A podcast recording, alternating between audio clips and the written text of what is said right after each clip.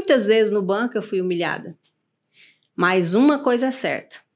Uma coisa sempre foi certa na, nessa minha trajetória. Em meio a toda dificuldade, eu nunca baixei a minha cabeça.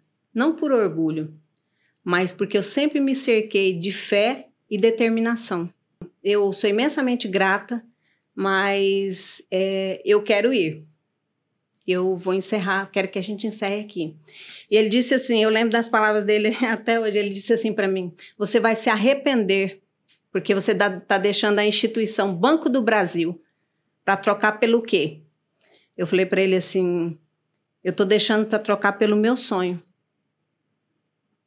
E ninguém vai tirar a realização deles, porque eu vou fazer acontecer. Nosso sucesso foi meteórico.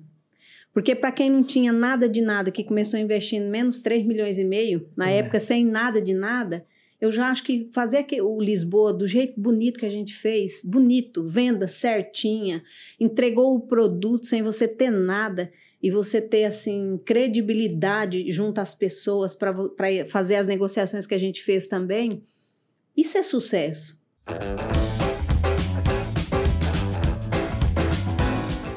Café Brothers, episódio 76. Seja muito bem-vindo, Osmar Neto. Muito obrigado. Boa noite a todos aí, pessoal. E ele tá com a gente de novo aqui, cara. O Rafa, o nosso menotinho. Seja muito bem-vindo. Boa noite. Piadinha, nunca fico sem graça, piada. Pessoal, o cara canta lindamente igual o Menotti e ele é parecido com o Menotti, cara. É um apelido carinhoso aí.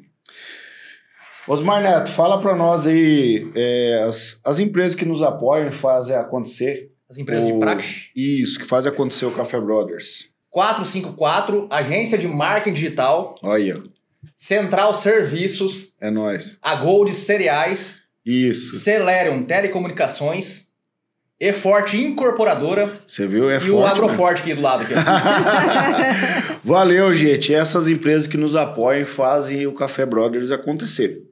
E fala aí, Rafa, das nossas redes sociais aí pro pessoal seguir a gente lá. Pessoal, quem ainda não segue o Café Brothers, se inscreve no canal do YouTube, segue lá no Instagram, no TikTok e no Facebook. Não deixa de se inscrever, dá uma força lá pra turma, beleza? É isso aí. E eu quero mandar um abraço especial hoje aqui nesse 76 Café Brothers. Nossa. É... Quero mandar um abraço para toda a diretoria do MAC, o nosso Maracaju Atlético Clube. Depois o diretor vai dar um close lá nessa camiseta aí.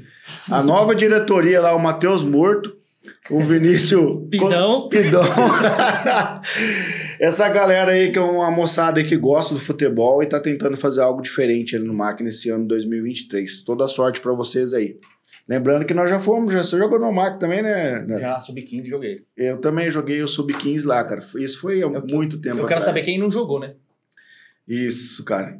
E que Deus abençoe vocês nessa, nessa nova caminhada aí. Valeu? E todos os empresários que estão apoiando lá também, vocês também estão tudo junto. Um abraço para vocês tudo aí. é, hoje está com a gente aqui a Rosemary, mais conhecido como Rose. Rosemary Pinheiro. Ela é, tem, vou falar algumas formações dela aqui. Ela tem, é formada em Direito na Unigran 2019 Ciências Contábeis na FIFA Sul 2002. Ela é sócio fundadora da eForte desde 2016. Ela também é coach, palestrante, escritora, atua também como empresária no setor de turismo e também da pecuária. Ela é esposa do Edival e ela é mamãe da Ana Luísa, Oswaldo José, João Miguel. Seja muito bem-vindo no Café Brothers. Muito obrigada e é uma alegria muito grande estar aqui com vocês hoje. Eu já sou fã do programa eu acredito que vocês vêm para trazer algo de integração, conexão, que é muito valioso para todas as pessoas, principalmente para os empreendedores e empresários. Cada episódio é uma grande lição de aprendizado em todas as áreas da vida. Caramba, hein, cara? Já podemos muito, encerrar, né? Muito obrigado por você ter aqui com a gente. Né? Tá louco, cara. Não, satisfação é nossa, Rose. E como eu vinha, eu abri uma live antes de vir pra cá e tava falando com a galera do Instagram isso, né? Que nós temos uma, uma pré-lista né, de convidados aqui da, de Maracaju. Essa lista já está expandindo para a região é, aqui do estado, né?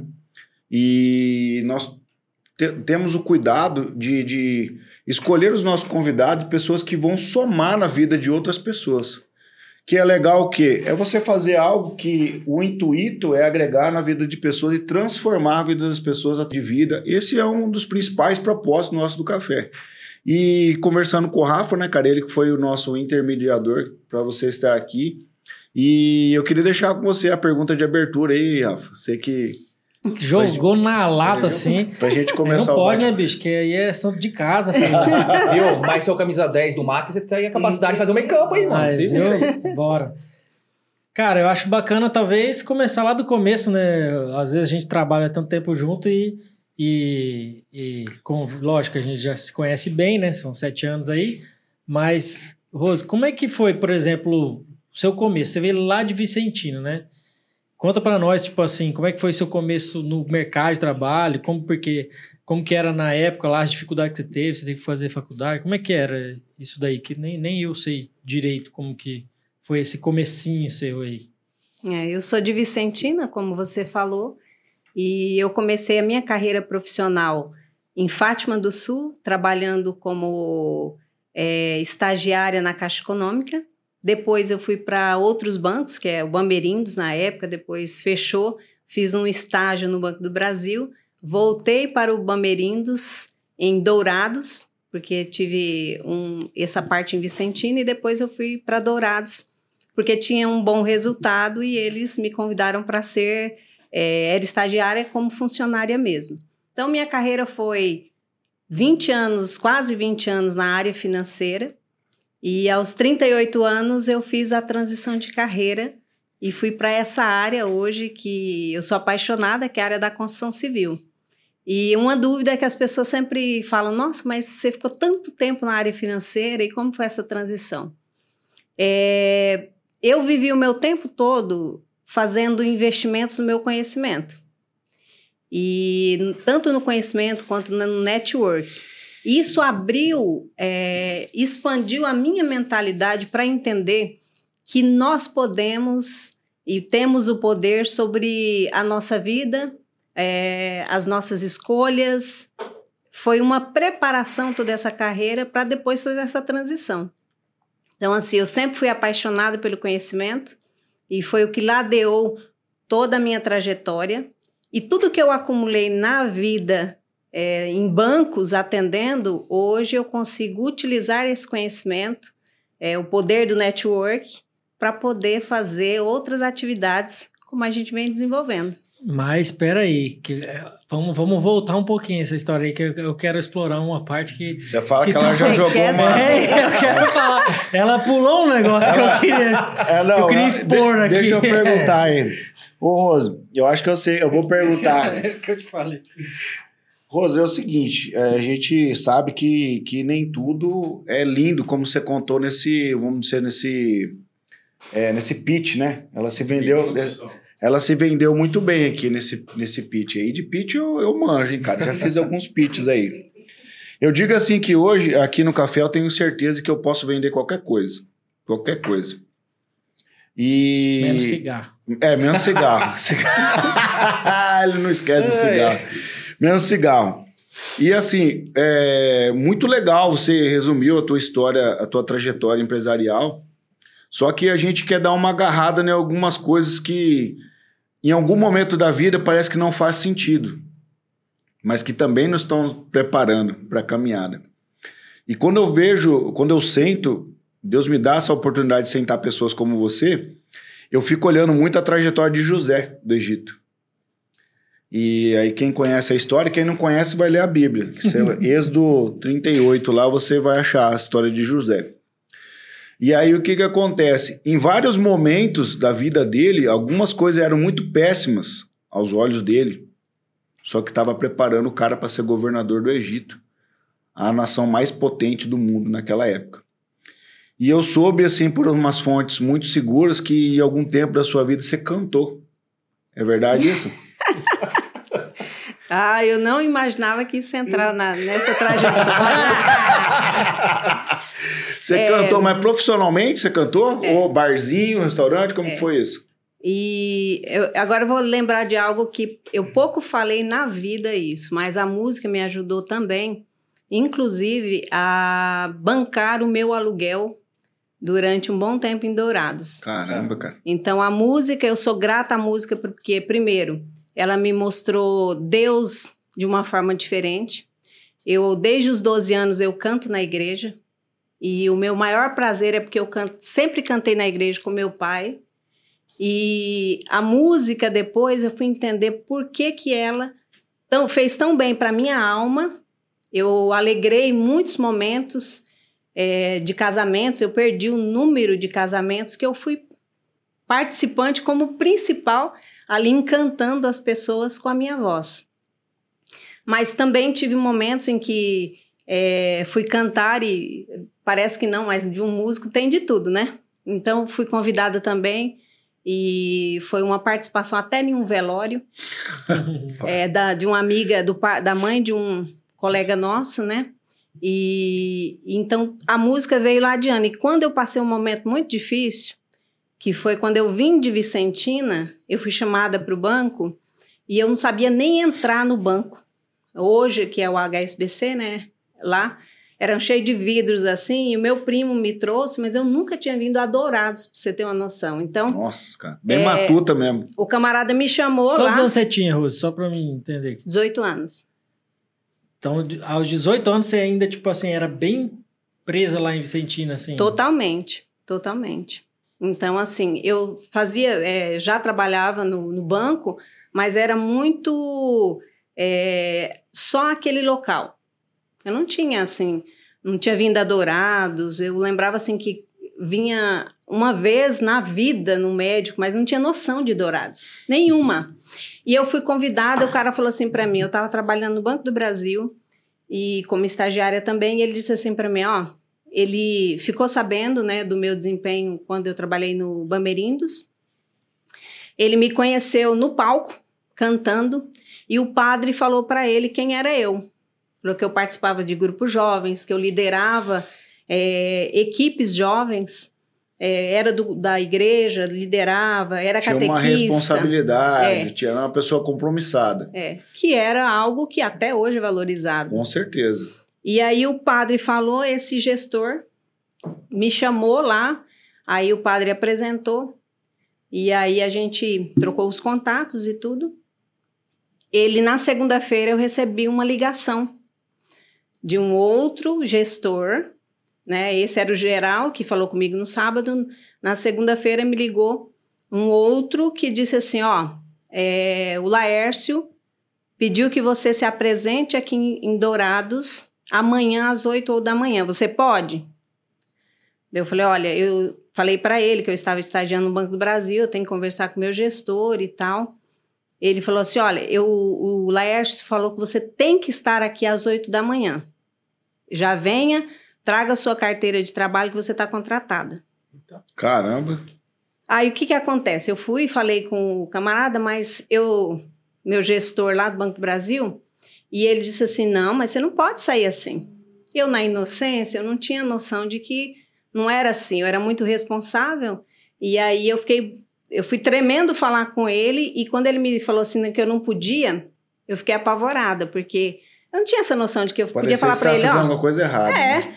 Não, e eu não tinha essa noção assim de falar assim que eu podia falar para ele assim, não, moço, eu não quero mais, eu quero encerrar. Hoje parece uma bobagem, mas a Mas na imaturidade, porque eu fui criada de uma forma de cumprir a palavra, de você ser responsável, essa foi minha criação. Então eu fiquei frente àquele gestor e fiquei bem assim, né? Sem ação. ação. E eu conversei com uma colega, que era também gerente lá, e ela me orientou. Ela disse: Rose, você não tem obrigação. Você é uma contratada aqui, você fez até hoje um bom serviço aqui, por isso que ele não quer te perder, mas ele não pode é, inibir o seu crescimento, porque todos aqui reconhecem que você é uma pessoa que nunca passou aqui igual. E aí o que, que ocorre? Eu voltei lá nele e falei, moço, é, Sebastião é o nome dele. Sebastião, eu sou imensamente grata, mas é, eu quero ir. eu vou encerrar, quero que a gente encerre aqui. E ele disse assim, eu lembro das palavras dele até hoje, ele disse assim para mim, você vai se arrepender, porque você está deixando a instituição Banco do Brasil para trocar pelo quê? Eu falei para ele assim, eu estou deixando para trocar pelo meu sonho. E ninguém vai tirar a realização deles, porque eu vou fazer acontecer. Eu lembro muito disso que marcou, eu saí de lá chorando e tudo. E ele falou: Você não vai ter o seu, sua, sua carteira de trabalho, não vou liberar e tudo. E eu fiquei muito mal. Mentalidade. Entendeu? Porque aí eu voltei para casa, meu pai falou: Filha, mas você não pode fazer assim, você tem que. A pessoa te deu oportunidade, você tem que honrar. Eu disse: Meu pai, pai eu, eu honro a minha palavra, mas eu falei com a gestora: eu também não posso deixar o meu sonho. E algo aconteceu também muito forte, por isso que assim, eu, o Rafa sabe muito bem disso. A palavra é muito forte para mim por conta disso. O meu pai, na época, ele não falou mais comigo, ele nunca veio na minha casa em Dourados, eu fui morar só com 18 anos lá. Passei dificuldade financeira porque o salário inicial não é baixo, era, né? mas eu nunca pedi um real para ele porque o meu pai não aceitava que eu fosse para Dourados, porque ele achava que era uma era, não era para fazer aquilo. Até porque o meu pai sonhava que eu fosse a cantora. Ele queria investir para ir para São Paulo e tudo, então foi um mix né, de, de acontecimentos. Mas eu sempre fui uma pessoa muito decidida em termos de coragem do que eu quero. E aí eu não pude contar com meu pai para me trazer em Dourados, eu fui até um primo meu e disse, ó, oh, eu preciso ir lá. E eu não tenho condições de ir lá, assim, de ônibus, porque eu não sei andar nada lá. E aí é o seguinte, eu vou receber um. Eu vou. Ah, eu, eu tô rindo assim, mas não é. Não é, não é, é porque eu, eu passei essa fase. Eu, eu, eu passei essa fase e eu conheço pessoas. É assim, é, só para contextualizar com a sua história, eu venho da Fazenda Itamaraty, que é aqui indo para Ponto Porã. Então, tipo, é, é Vicentina é pequenininho também. Sim. E aí você então eu vi várias pessoas do seu contexto indo a Dourados ou a Ponta Porã pela primeira vez. E aí eu, eu isso faz muito sentido para mim, a pessoa chegar no lugar, nunca ter passado por aquilo e ter que se virar nos 30, vamos dizer assim. Tá? Mas só para contextualizar com você, que eu é. entendo 100% o que você está dizendo. É. E aí você chega, eu cheguei bem antes, porque eu falei para ele assim, eu não posso chegar atrasado. O rapaz falou que é 8 horas, eu tenho que chegar lá, a gente tem que se achar lá. A gente chegou lá e aí a gente não entendia naquela época como que abria aquela a porta, porque é tudo de vidro lá. é. O que, que eu falei para ele? Vamos ficar aqui, ou de longe, olhando para ver, porque em algum lugar esse povo vai entrar. Ô, oh, bicho, só para Cara, quem conhece a Rose hoje vai estar tá falando, não é possível, velho, que é a mesma pessoa. Porque, cara, ela não tinha 7 anos de idade, tinha 18 já. Se você viu Tipo, a pessoa que ela se tornou hoje, tipo, você é meio surreal, você entendeu? Documento ela nunca você... tinha contado essa história documento desse jeito você tinha tudo. também. Os documentos você tinha tudo. A carteira você conseguiu ou ele segurou mesmo, cara? Sim, ele segurou. Ele ah, tá. segurou. Tá. E aí eu vim, aí eu já ficava tremendo pensando assim, meu Deus, o rapaz não vai me contratar por causa da carteira. Você vê como tudo é o que você pensa, né? Eu pensava que era uma coisa tudo quadradinha, né? Eu uhum. fui moldada assim. Aí vocês ficaram olhando de longe, viu o pessoal entrando. Fiquei. Quando eu vi um pessoal de terno, eu falei para ele, fica atento, vamos ver como, como que eles entram. Aí era a porta, essa porta aqui. Giratória. Não, era a giratória, né? Mas tinha uma porta antes. Aí o segurança veio e abriu aquela porta quando deu próximo ao horário. Aí eu falei, meu Deus, e agora vai entrar naquele. Eu nunca tinha entrado numa porta giratória. Nunca tinha visto. Eu fiquei com medo, porque eu, eu imaginava que ia bipar, que ia. Eu, eu ficava imaginando um monte de que coisa. Quer travar com você? Tudo. Uma tremedeira, uma tremedeira incrível. E assim, a falta de ar, aquele negócio assim, eu falei, meu Deus do céu. E eu rezando o tempo inteiro, falei, Deus, se, se você me colocou aqui. Senhor vai me capacitar. Me capacita, porque eu, eu vou com tudo. Mas eu queria passar menos vergonha possível, né? É. Porque assim, eu falei, o que eu vou entrar naquele negócio, eu vou. Aí o meu primo falou, ficou olhando também. Aí ele falou assim: ó, você espera. Na hora que girar, eu já entendi que a, você tem que entrar bem no meio, assim, você corre para entrar. você corre e entra, ah, aí é. você fica bem no cantinho assim. Aí eu disse, ele, eu acho que é isso aí mesmo, a técnica é essa daí. Ele falou, vou ficar aqui de fora, Aí você entra, aí chegou perto do horário, chegou Como 10 é que é o minutos. nome desse teu primo? Claudinei. Era um parceirão da época aí. Era, era. E aí? Daí ele já definiu a estratégia, bora pra dentro agora. Bora pra dentro. Ele falou, vou te esperar aqui. Aí assim eu fui. Consegui passar correndo. eu entrei correndo, sabe? Aí o que que eu fiz? Eu, eu pensei assim, ó. Quando alguém entrar, eu entro junto, porque daí eu já não erro, né? Eu falei, eu entro junto, aí eu, porque eu não sabia. É, parece bobo, mas assim, para quem não tem a experiência, não sabia que. Era só empurrar, ela era giratória. Mas é, é muito estranho isso. Você com medo, você parece que tocar na, na porta ia me, me fazer alguma coisa ruim Travava. comigo. Passou pra dentro. Passei para dentro. Aí cheguei lá, fiquei olhando, olhando, aí o segurança, o segurança me perguntou o que, que eu queria. Eu falei, eu quero falar com o Noril. Eu marquei com ele, e aí ele me pediu que estivesse aqui às oito. Aí o rapaz foi para lá tal. Aí veio esse, era um chefe de serviço chamado Noril. Aí ele me recebeu e tudo. Aí eu vi toda a movimentação de reunião tal. Só que aquilo era imenso, como é hoje. Hoje eu não sinto a imensidão, porque para mim aquela faz imensidão parte do dia a né, dia. faz parte. Mas era tudo, todo mundo muito bem arrumado, sabe?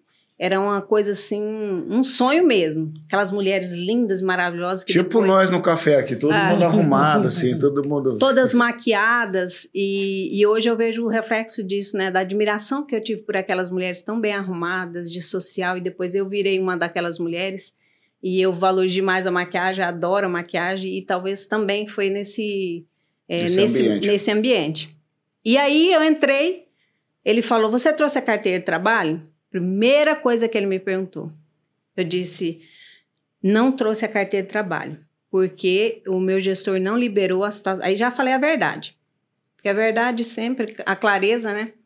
Tremendo, tremendo que a minha voz não saía. Sabe quando falta, Sei. parece estar seco e falta assim, e eu falando com ele. Você entende isso, Até né? hoje. e aí, Rose? Ele disse: Tá, eu vou falar então com o Laércio. O Laércio vai falar com você daqui a pouquinho, vai ter a reunião ali. E aí você fica por aí, tá? Eu falei: Tá bom. Aonde ele falou para mim ficar, eu não saí do lugar, eu fiquei parada assim, que eu tinha medo de. Falei, né? Não sabia o local, e o que, teu que eu primo fazia lá fora esperando. lá fora esperando. Disso aí, eu falei com o Laércio que eu tenho maior admiração por ele, porque ele entendeu toda essa minha imaturidade, eh, me acolheu, eh, disse, me deu a palavra que eu que hoje é o que a gente que eu faço muito, que é quando a pessoa vai entrando, eu entendo isso. E a gente faz uma acolhida muito grande, porque a gente, o que é simples para a gente hoje, talvez para outro que está começando não é nada simples. Isso, eu tenho entendido isso, Rose. Verdade Né? mesmo. A gente faz um trabalho na internet de, de levar informação e conhecimento para as pessoas. Às vezes, por exemplo, trabalho com máquina, né? É, você fala, olha, clica aqui que vai levantar a plataforma, uma coisa simples. Às vezes as pessoas vão lá no meu comentário e falam, mas quem não sabe disso aí o burro. Cara, tem gente que não sabe mesmo. Não sabe. E a gente não pode passar a régua e dizer que todo mundo sabe. Não. Às vezes, para alguém que já está habituado com esse mundo do podcast, é uma coisa, nós estamos fazendo, ah, é mais do mesmo. Mas talvez quem vai ouvir a tua história vai ouvir pela primeira vez um podcast e vai saber que, que isso aqui é algo que pode mudar a vida de alguém, entendeu? Então, o que você está contando, que pode ser simples, mas vai destravar a vida de muita gente. É. Eu, quando vou fazer a seleção, e eu fiz outro dia, eu tenho maior amor, e eu digo amor mesmo, de você não ficar pressionando as pessoas para. Entendendo que é uma, uma atividade, um processo robotizado, que eu vou fazendo um monte de perguntas é, de uma pessoa que tem 18, 19 anos, que está começando a vida, que não tem mesmo uma experiência profissional, técnica desenvolvida e que a gente, eu vejo muitos gestores com essa falta de sensibilidade. Uma pessoa de 18, 19 ou 20 anos, ou até 23 anos, dependendo do contexto que ela viveu até ali, ela não vai realmente ter aquilo que está numa lista pré-pronta de pré-requisitos para um, um cargo numa empresa. Eu acho isso um absurdo. Eu acredito que as pessoas todas podem contribuir de forma positiva para um negócio desde que bem conduzida. Ela não precisa chegar pronta para você. Como eu não cheguei pronta naquela época. Eu cheguei uma menina jovem, é, vinda do, da cidade de 5 mil habitantes, acho que na época tinha até menos que isso. É bem.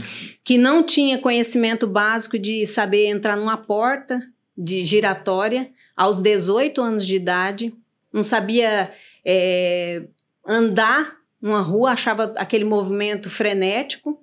Hoje eu dirijo dentro de São Paulo e acho super tranquilo em relação a isso, tenho maior segurança para fazer isso. E hoje também acontecem fatos como esse.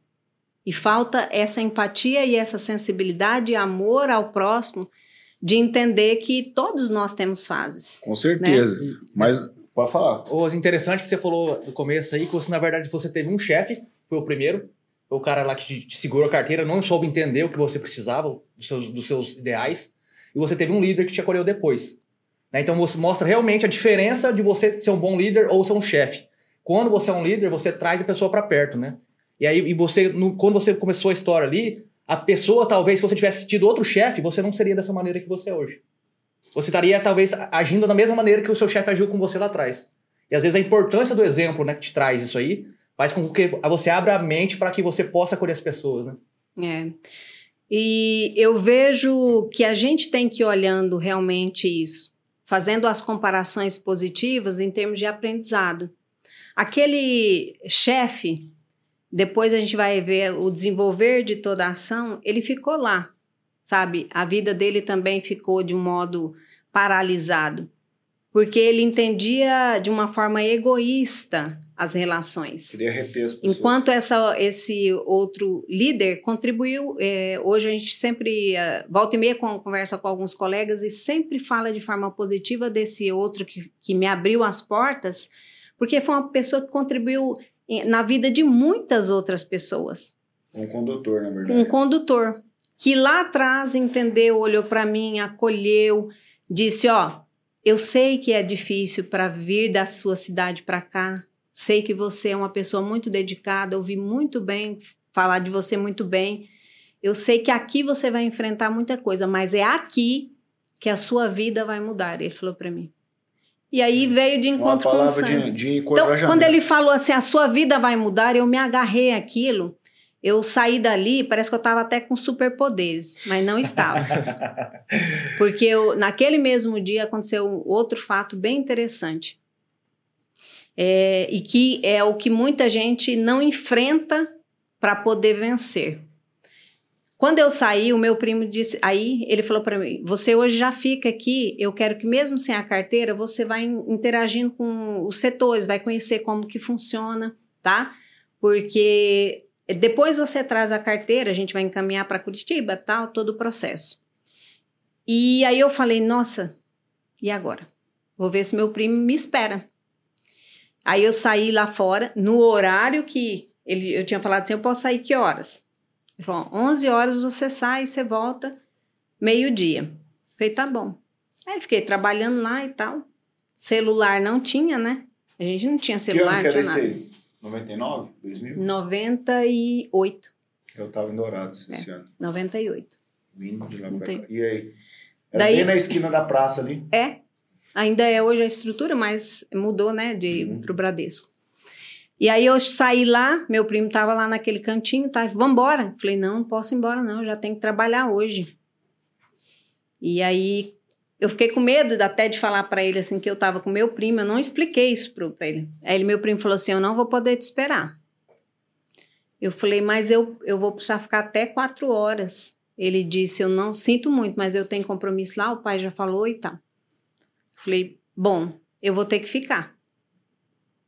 Eu vou ter que ficar. E aí, naquele momento, o que, que eu pensei? Eu vou me virar. Porque eu não posso perder. O homem disse que eu vou mudar a minha vida e eu acredito nisso. Eu falei pro meu primo, bem convicta, assim, eu nunca tinha andado de ônibus para lá, não sabia rodoviária, não sabia nada, nada, nada mesmo.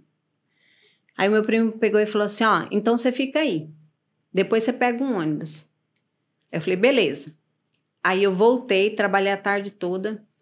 Fiz uma amizade com a menina lá e perguntei para ela, moça, como é que eu faço para voltar para minha cidade? Você sabe me informar? Ela foi muito receptiva, né, e tudo. Ela falou: tem uma rodoviária aqui.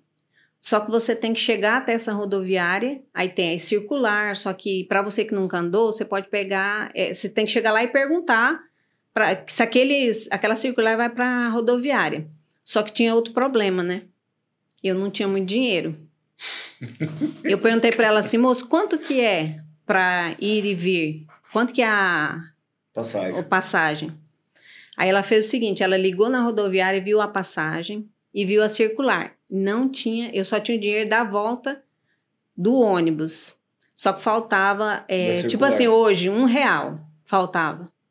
Aí eu falei para ela, moça, eu só tenho esse dinheiro aqui, ó. Porque eu saí de lá, expliquei para ela, né? Eu saí de lá, e aí eu não recebi, e assim, assim, assado. E o meu primo, eu vim com ele.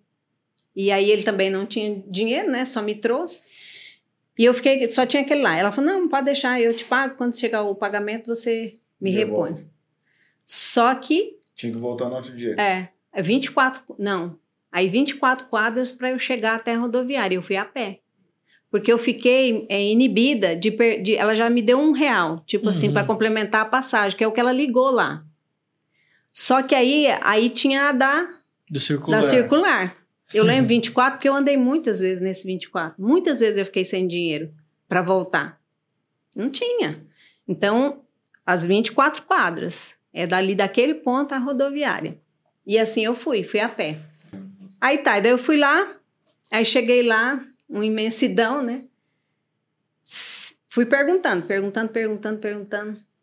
Aí do horário que eu cheguei, tinha assim, duas horas depois. Eu fiquei um tempão esperando. Só que aí que tá a chave. Deus faz umas coisas enigmáticas mesmo, na minha concepção, testando se você está realmente preparado para receber bênção. Vou nessa circular aí, nesse ônibus daqui para Fátima do Sul. É, chegando lá, lá, comecei a olhar assim o pessoal, a menina olhou para mim, aí ela falou assim: Oi, tudo bem? Eu falei, oi, tudo bem. Reconheci, ela trabalhava no fórum. É, chama, ela se chama Norma. Ela falou assim: Você está trabalhando aqui? Falei, comecei hoje. Comecei hoje a trabalhar aqui. Eu falei, minha filha é fisioterapeuta. E ela está morando aqui em Dourados. Eu vim até trazer algumas coisas para ela. E você vai morar aqui em Dourados? Eu falei, olha, eu, eu acredito que sim. Eu vou precisar morar aqui porque eu vou trabalhar aqui. Ela falou assim: Olha, eu vou te, vou te dar o contato da minha filha, você liga, porque você vai morar lá com ela, vocês se acertam e tudo. Oi, cara. Aí eu atendi essa senhora no- na Caixa Econômica lá, porque ela era funcionária do fórum, né? Aí anotei. Aí já procurei a menina, né? Já fez uma network no É. ônibus. Só que o que, acontece? Essa, essa mulher foi a bênção da minha vida, porque assim, como eu não conhecia nada, a filha dela morava onde é, hoje tem o Santa Rita, Uhum. né? Na esquina de lá onde tem uma clínica, ali que ela morava, ou seja, cinco quadras do banco. Olha que beleza. E aí eu falei para ela que eu não tinha, é, quando eu conversei com a menina, é, uma pessoa maravilhosa. Ela falou, eu falei, olha, não tenho dinheiro agora porque eu tô começando. E aí a gente, como que a gente pode fazer? Eu preciso ficar aqui. Ela disse, você pode vir, não se preocupa, não precisa fazer mercado. A minha mãe traz todas as coisas para cá. Eu preciso de uma companhia aqui. E daí quando você receber, aí a gente vê como vai fazer. E assim eu morei com ela durante alguns meses. Depois a casa era grande, a gente trouxe, ela trouxe mais duas médicas. E aí não ficou mais tão legal, porque essas médicas tinham um estilo de vida diferente. E aí começou a atrapalhar. Eu sempre fui mais quieta, era quieta, né? Hoje eu sou mais espoleta. E aí eu me mudei e fui morar bem longe do banco, né, com a outra colega. E assim foi. Então, é, hoje, às vezes, aparecem algumas dificuldades e as pessoas que veem a gente em rede social, que veem a gente já com Instagramável, como foi a história que eu iniciei aqui, uma história só de sucesso, uma história em que você só aparece linda, maquiada, bonita, não sabe que é, a gente já passou por momentos de frustração, de falta de dinheiro, de muitas vezes humilhação, porque tem coisas que a gente realmente não conta, que a gente é humilhado por pessoas que às vezes têm uma, um, algo melhor ou um cargo melhor. Muitas vezes no banco eu fui humilhada. Mas uma coisa é certa, uma coisa sempre foi certa na, nessa minha trajetória. Em meio a toda dificuldade, eu nunca baixei a minha cabeça, não por orgulho, mas porque eu sempre me cerquei de fé e determinação. E aí eu sabia onde eu queria chegar. Quando eu estava no HSBC, no, no Bamerindos, na época, em 97, ele, é, aliás, no 97 ele passou para, fez a transição, né? O que que aconteceu? Eu trabalhei dois anos só na área de serviço e eu fui promovida direto para gerência, porque eu entendi como hoje é a minha busca sempre. Quando eu não sei algo, eu fico enlouquecida, eu compro curso, eu, eu, eu passo a madrugada. É assim que eu faço. Já era uma característica de lá. Eu entendi, eu fui olhando aquelas pessoas que se que eu queria mirar, eu falei, cara, eu quero ser gerente, eu quero andar igual aquelas moças tudo bonita. Eu quero ser para ter isso aí. E eu fui modelando as moças. Então, lá nas reuniões eu ouvia falar assim, ó, você tem que vender, você tem que vender. Eu não sossegava, eu vendia para todos os clientes. Não tinha essa. Da forma correta que eu entendo, vendendo mesmo, explicando qual, como é o produto. Eu sempre fui destaque, viajei muito pelo banco, fiquei muito tempo. Rapidamente fui para a gerência, lá comecei a me destacar. E claro, quando você começa também a se destacar, você levanta em outras pessoas uma concorrência que eu vejo tão, des tão desnecessária, porque a concorrência que eu entendo tem que ser eu comigo mesma, de ser melhor, eu ser melhor. Como que eu sou melhor? Quando eu foco no que vai fazer sentido para o meu crescimento. Você fala que você é do time daquele que fala assim, ó, não precisa ter inveja de mim, eu também torço pelo seu sucesso.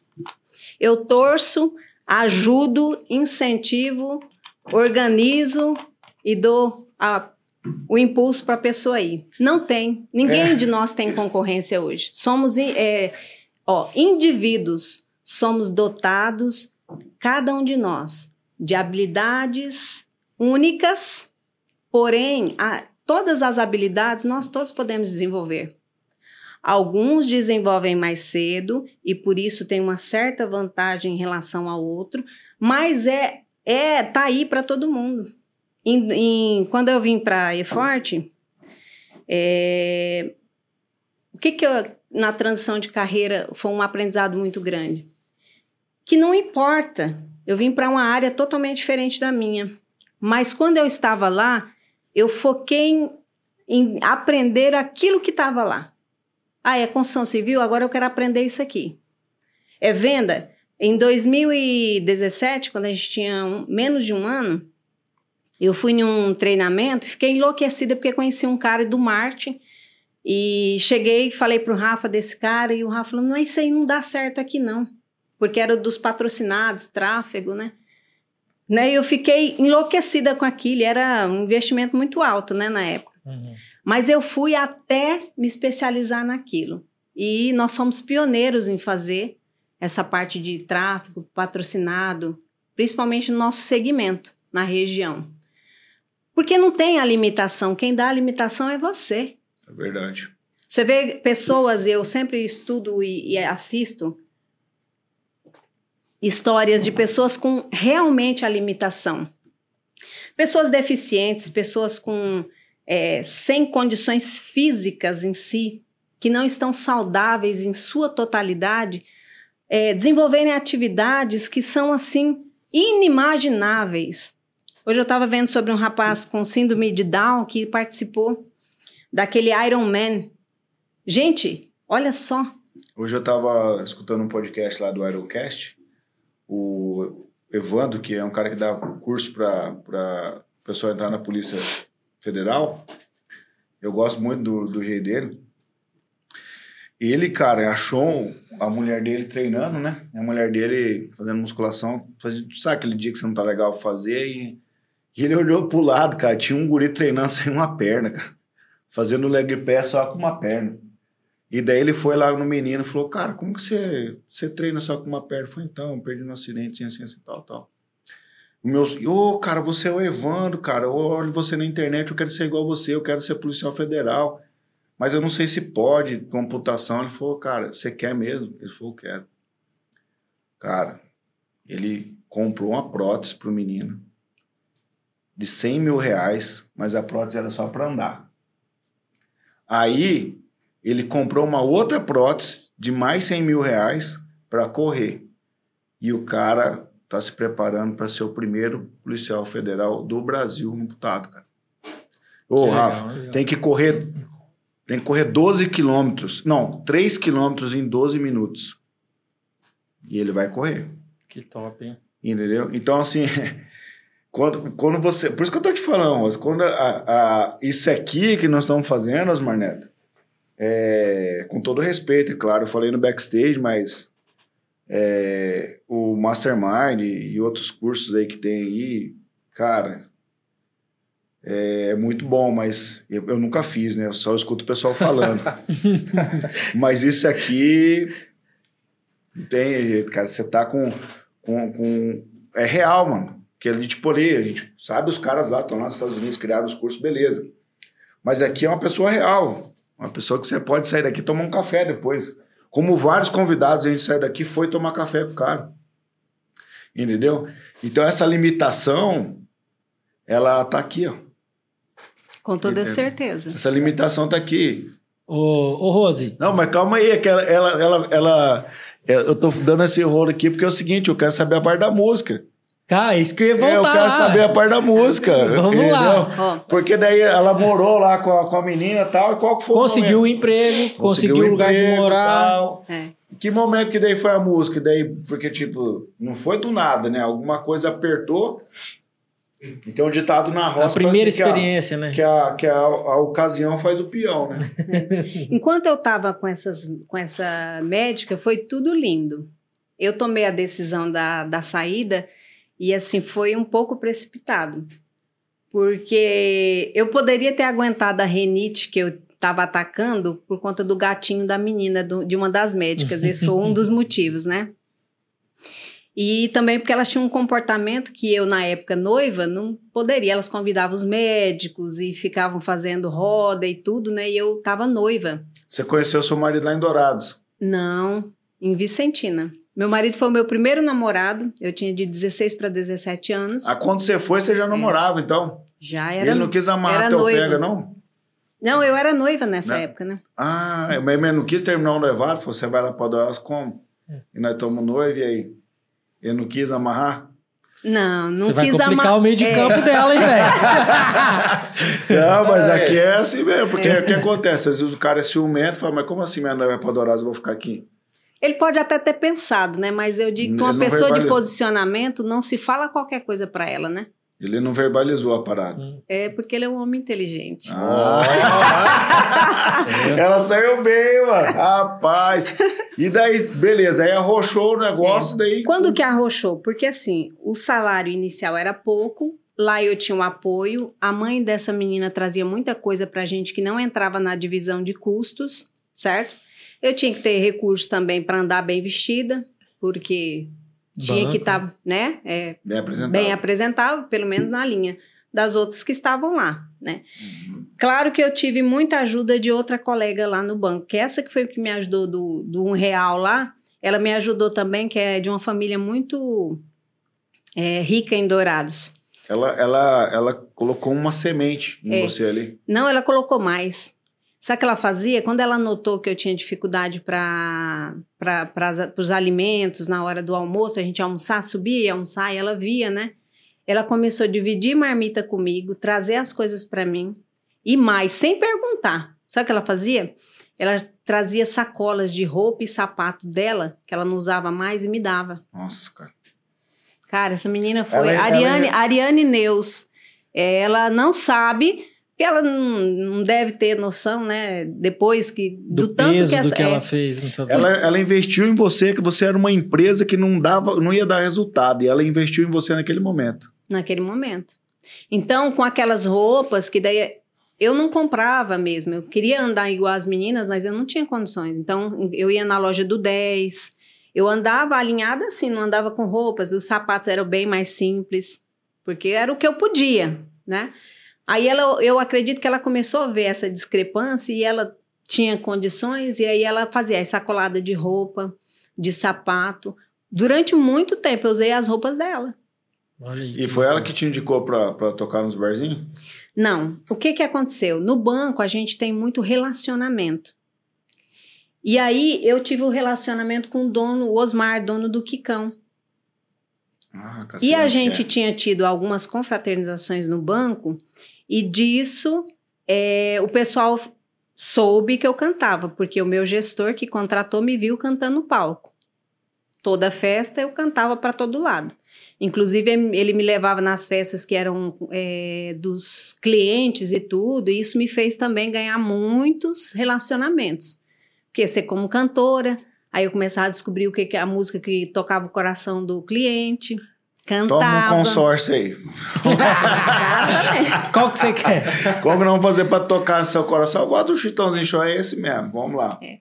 E aí o Osmar, ah, o pessoal falou pro Osmar, o Osmar é uma pessoa maravilhosa. É mesmo, né, Osmar? Pessoa maravilhosa. Já tá né, falando? Osmar? E depois ele falou, né? Falou, vai lá, vai um dia lá e deu cortesia. Ele sempre dava cortesia para as meninas. E eu fui lá um dia. E eu fiquei encantada com o Nildo Pacito. Mas encantada, assim. Ele cantava bossa nova, eu sempre gostei de bossa nova. Por mais que fui criada na região ali, mais música, você sabe como que é, né? Você apaixona. E aí eu fiquei encantada e eu olhava para aquele menino e falei, cara, eu quero cantar nesse lugar. Quer cantar nesse lugar. Eu fiquei na mesa lá a noite toda, com, só com a água, né? E que a cortesia que ele tinha dado do, do jantar lá. Tá. Fiquei a- a- o dia a- lá olhando aquele lá, tá? Osmar chegou e falou assim: vai lá, vai lá conhecer o Nildo lá, vai falar com ele, vai cantar uma musiquinha lá com ele. Falei, cara do céu. E agora, coragem. Mas eu já te falei, né? Coragem nunca me faltou, né?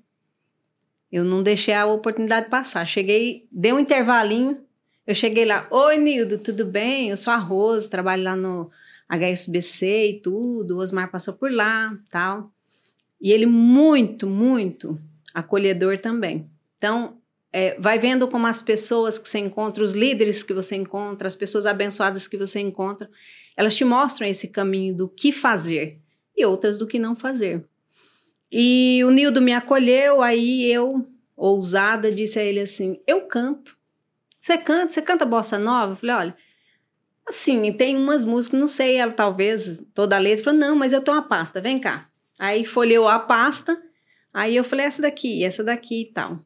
Resumindo, cantei. E aí a galera gostou. E aí ficou. Ah, Não, ainda não, né? Porque lá o Nildo tinha um espaço cativo lá de, de muitos anos. E eu fiquei esperando, né? O convite, né? Mas não veio naquele primeiro momento. Tá. Só que aí o sapato apertou. Aí eu comecei a criar relacionamento. O Osmar foi lá, falou: Cara, eu vou pedir, vou ver como é que funciona. Aí eu perguntei para as meninas: Pergunta como é que funciona o cachê e tal, né? Para não ser eu diretamente, só para me entender como é que era o negócio e tal. E aí, um dia o Osmar veio lá e eu falei para ele: Osmar, teria jeito? Expliquei para ele assim, tal, a situação. Ele falou assim: Ó, vai lá e conversa com o Nildo, porque eu não, eu não posso falar. O Nildo é uma peça-chave para mim. E músico, você sabe, né? Músico, você sabe que os caras são enjoados. Você só canta, não tocava. Não, não Só tocava. Só cantava. Então eu dependia dele, né? Uhum. Ah, entendi. Entendeu? Pra você cantar. É. é, tinha isso. Se eu tivesse essa autonomia, né? Mas não tinha. Porque no caso, quem tocava antes pra você cantar era seu pai. Exata, Vicentino. Exatamente. Aí você falou, pô, meteu uma parceria com ele lá. É, mas não foi de primeira, não. O que, que eu fiz? Eu fiquei indo toda noite lá. Então, a parte da água que no primeiro dia eu comi. Beleza que ele me deu a... O, Cortesia. Nos outros dias eu ia lá, tomava uma água, ficava na mesa, olhava ele, elogiava ele na hora do, do coisa. Ele nunca me chamava para cantar de novo. Depois eu entendi ele, porque assim, ó, é, ele cantava toda noite, então as pessoas já não batiam palma para ele. Quem ia no Quicão sempre eram as mesmas pessoas, então. Só que eu era nova, então a voz nova. no- Na hora que eu cantei, era porque era diferente. Aí as pessoas que estavam ali também tinham amigo, né? E amigo normalmente apoia a gente, né? Então ele ficou enciumado mesmo. Eu tive que fazer um trabalho grande de ir lá várias noites Ganhar ele. ganhar ele. E voltava a pé. E nessa época era longe, não era mais, não tava morando mais nós cinco lá, não. Aí um dia eu falei a verdade pra ele. Eu disse, Nildo, ó, eu gosto de cantar. Eu falei com o Osmar, eu tô passando por uma situação complicada, porque eh, meu pai não tá apoiando nesse momento e também eu vim pra cá pra vencer. Então eu preciso de um apoio a mais, preciso de um trabalho a mais. E assim, eu queria cantar aqui com você. E aí ele falou assim: Ah, não sei. Eu vou pensar. Eu vou pensar. Aí eu falei: Eu posso vir aqui amanhã? Aí ele falou assim: Vamos ver. Aí tá, daí claro que eu fui, né? Aí muitas Caramba, vezes, muitas Não, vezes. nessa aí, uma 70, 80% já tinha parado. Já tinha desistido. É? É. Então, muitas vezes, e cultivando, cativando. É, o imediatista, ele perde a oportunidade de ter a porta aberta de, de primeira sem ser no, de primeira na pesada do pé. Ele perde a oportunidade de encantar a pessoa, de entrar com o coração aberto e não pela obrigação De servir a pessoa, na verdade. de servir.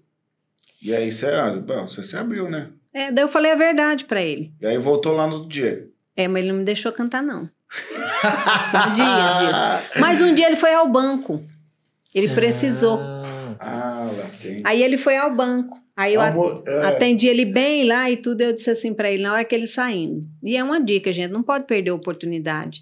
Você não pode, assim, às vezes nas vendas, nos negócios, nos relacionamentos, a gente perde porque a gente é, não sabe esperar o momento certo e, e- e não vai é, regando aquele momento, é né? perde o time. perde o time. Eu fui regando, então tinha uma preparação para isso. O dia que ele foi lá, eu estava lá e quando eu atendi ele, terminei, eu não deixei de falar para ele que eu estava esperando o momento certo, né? Aí tá. Aí ele pegou e falou assim: "Então vamos fazer o seguinte, você está insistindo muito, vai lá hoje à noite". Ninguém falou em cachorro, ninguém falou nada, né? Certo? Tá. Aí eu fui, aí eu cantei. Aí eu ganhei 50 reais. Dele?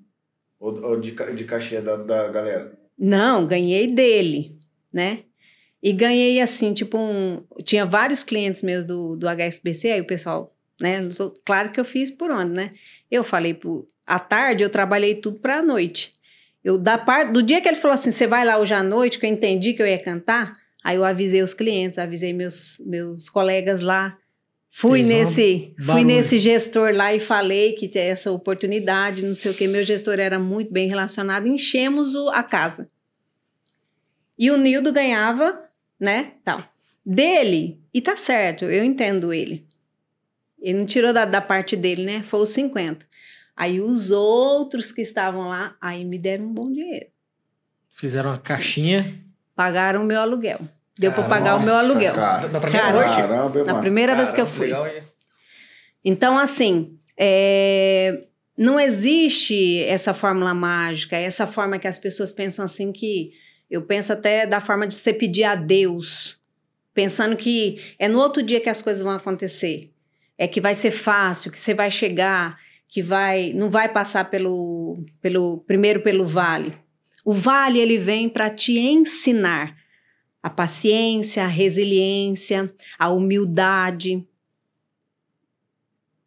Porque eu vejo que o orgulho, a arrogância de alguns, misturada com esse imediatismo, faz as pessoas perderem a oportunidade, deixarem de ser bem lembrados pelos outros.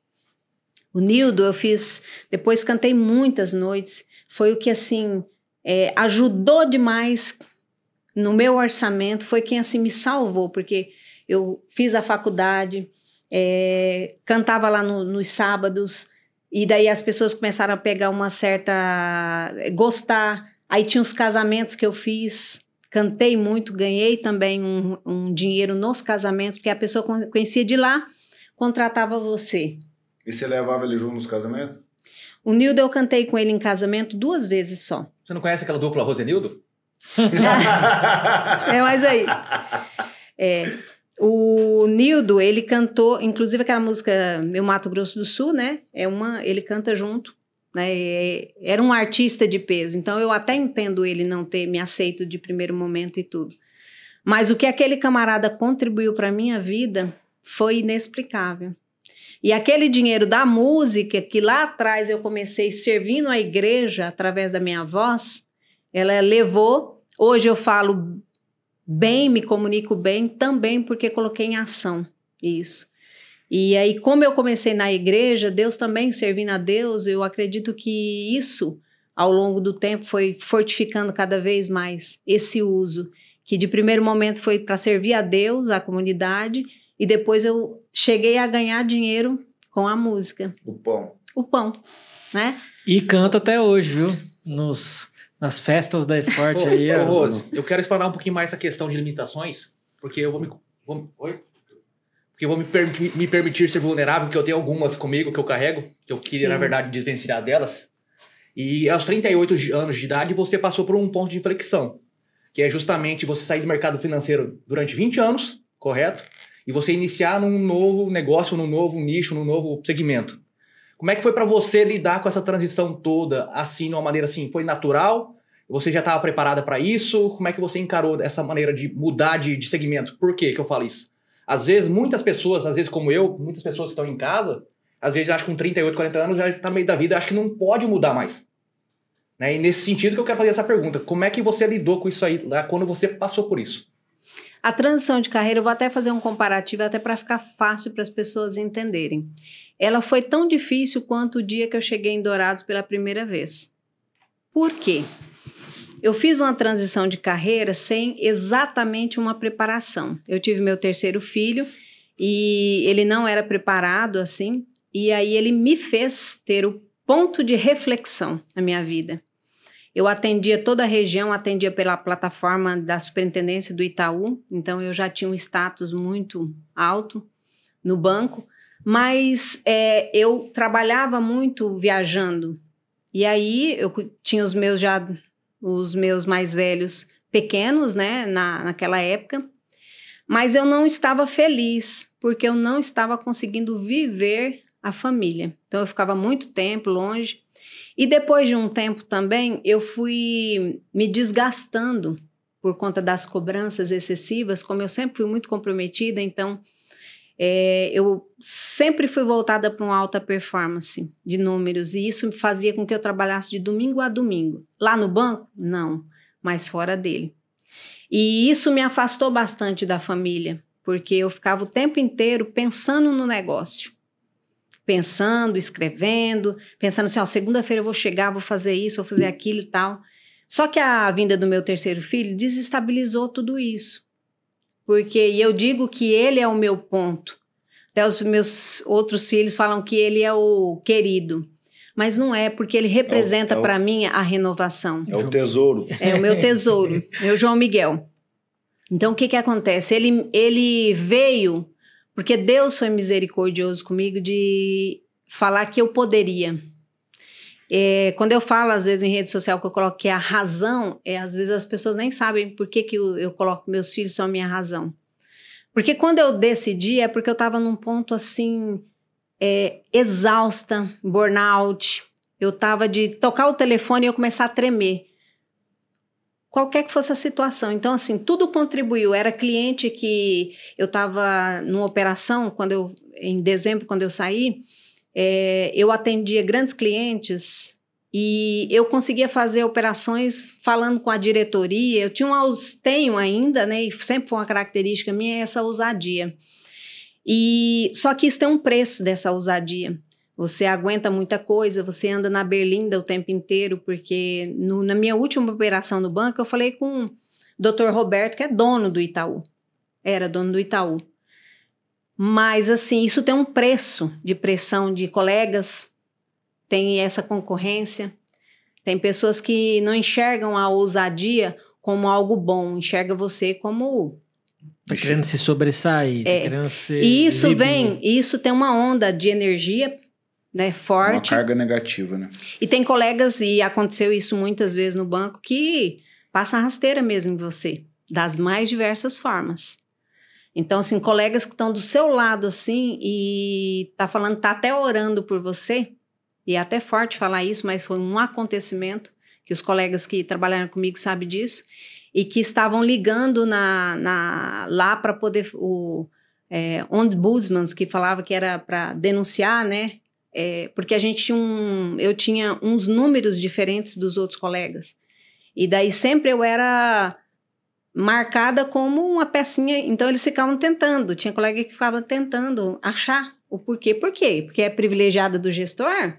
Ah, não, por quê? Porque faz isso, mas não viam que eu não parava. Eu atendi uma época grávida ainda, é, Ponta Porã, que é uma praça que nenhum gestor quer porque é perigoso lá. Eu passei situações que eu contei pro Rafa uma vez, inimagináveis, que você entra, os caras armados tal. Mas assim, tudo com o propósito, tudo com aquela meta em, em vista. E nesse período, de repente eu estava em ascensão, com tudo isso daí acontecendo, é, matando um leão, um leão não, mas matando um, um bando de coisas por dia. No outro dia eu recomeçava tudo de novo, aí eu me vejo grávida cinco meses.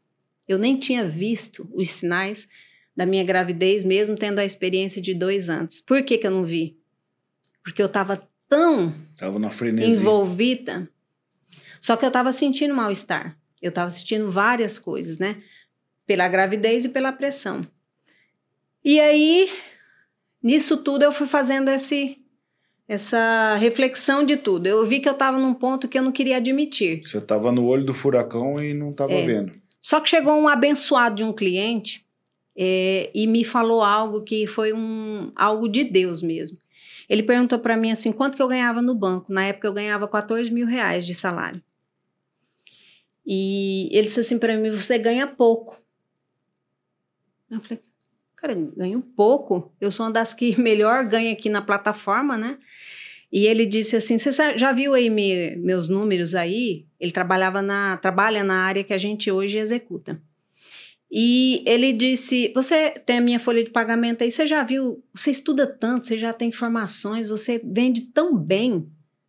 E você tem cara que está trabalhando. Dá uma olhada, abre minha folha aí, que não tem. Assim, tem o segundo grau no máximo ali, e o cara tá ganhando três vezes mais que você. Eu jamais tinha olhado a folha de pagamento dele assim, eu olhava o valor total porque eu tinha meta, né? E eu fiz isso. Ele me autorizou, eu abri. Quando eu olhei aqueles nomes que eu conhecia, de, de, de ver perfil das pessoas, cara, alguma coisa está errada. E eu já estava nessa toada desse, de entender isso aí. Tá. Eu falei, o que eu vou fazer com isso? O que eu vou fazer com isso? Aí foi onde eu comecei a fazer o curso, né, de, de corretor, só que estava ainda nessa, nisso daí. E Explica, Liguei. Rose, explica, Rose, quem que, o que, que essas pessoas faziam, como é que era. Os que estavam ganhando bem, o que, que eles faziam? Eles eram corretores de imóveis, vendendo imóveis em Dourados, ganhando 35, 40 mil, alguns até mais. E foi aonde eu falei, não pode, eu sou, ges- sou gestora de, um, de uma multinacional, de um banco, um status andava fantástico, eu via aqueles caras andando de calça jeans, simples, é, com tempo livre, Comecei a observar o que- qual é, como era a vida dos camaradas. Tinha carros melhores que o meu, que eu conquistei hum, super suado. Eu falei, tem algo que eu preciso olhar. Porque eu enxergava que o corretor de imóveis era aquela pessoa. E existe esse, estigma no mercado até hoje, graças a Deus tem se quebrado por é, pessoas que estão se sobressaindo e tendo sucesso também. Eu pensava que corretor de imóveis era aquele cara que não tinha dado certo. Eu jamais tinha impressão, sabia da informação que ele ganhava bem. Não tinha dado certo, foi fazer corretagem. Ou era alguém que não tinha Picareta. picareta, Picareta. é, que não tinha uma postura ética e vendia. Essa era a visão que eu tinha. Era algumas pessoas que passaram pela minha vida, que eram corretores, tinham essa postura e eu criei essa imagem. Estereótipo. Na verdade, tem uma cultura no Brasil, né? Que de você vender qualquer coisa, você tá É fazendo roleiro. algo errado, né? É. Tipo, você. No, meu, no nosso caso do agro, né, cara? Às vezes você sabe uma informação de uma terra, de uma máquina, de um equipamento, alguma coisa, e você tem a informação. E parece que você tá lesando, arrancando o braço de alguém, ah, como assim e tal. Por causa de alguns péssimos exemplos que tiveram. Mas isso não pode ser totalizado, entendeu? No todo.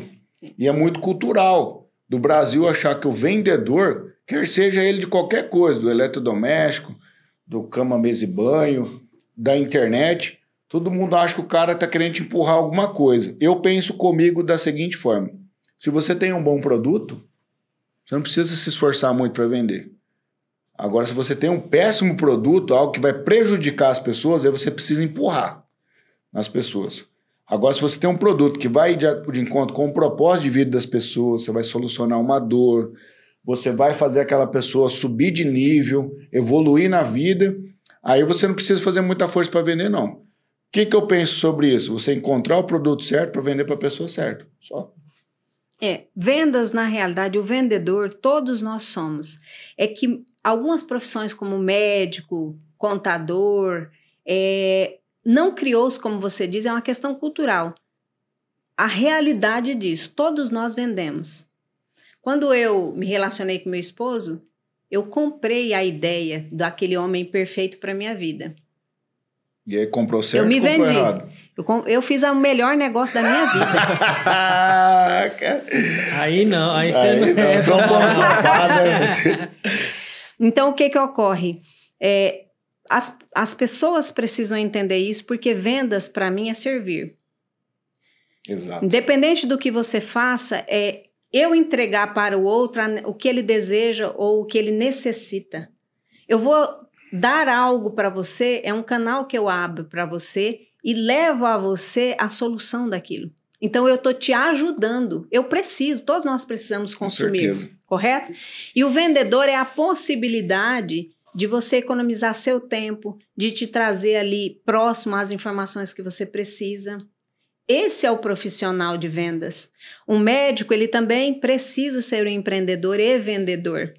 Porque o médico, ele também, apesar de que alguns pensam assim que vai trabalhar e vai chegar o cliente ali, tem uma demanda quando trabalha em certo, mas ele também está vendendo a autoridade dele, Conhecimento. conhecimento. Tudo é transferência. Tudo é transferência. A venda é uma transferência de conhecimento. Está no produto que o outro compra. Ele compra porque você apresentou ele com aquelas características, despertou o desejo dele, ele observou que aquilo é para ele. Entende? Exato. Então, esse é o vendedor. E todos nós somos vendedores. Então, quando esse camarada falou isso, eu despertei. Aí eu cheguei num momento bem crucial, que foi a, a- aquele momento do chega. Foi onde eu fiz a transição. Derramou o balde. É, só que, por que eu digo que não foi preparada?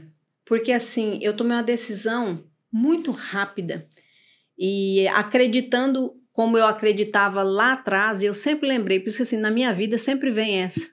Eu tenho muita ousadia e coragem e eu repito o mesmo padrão. Quando eu cheguei, que o camarada falou que ali eu ia mudar de vida, eu acreditei e já fiquei.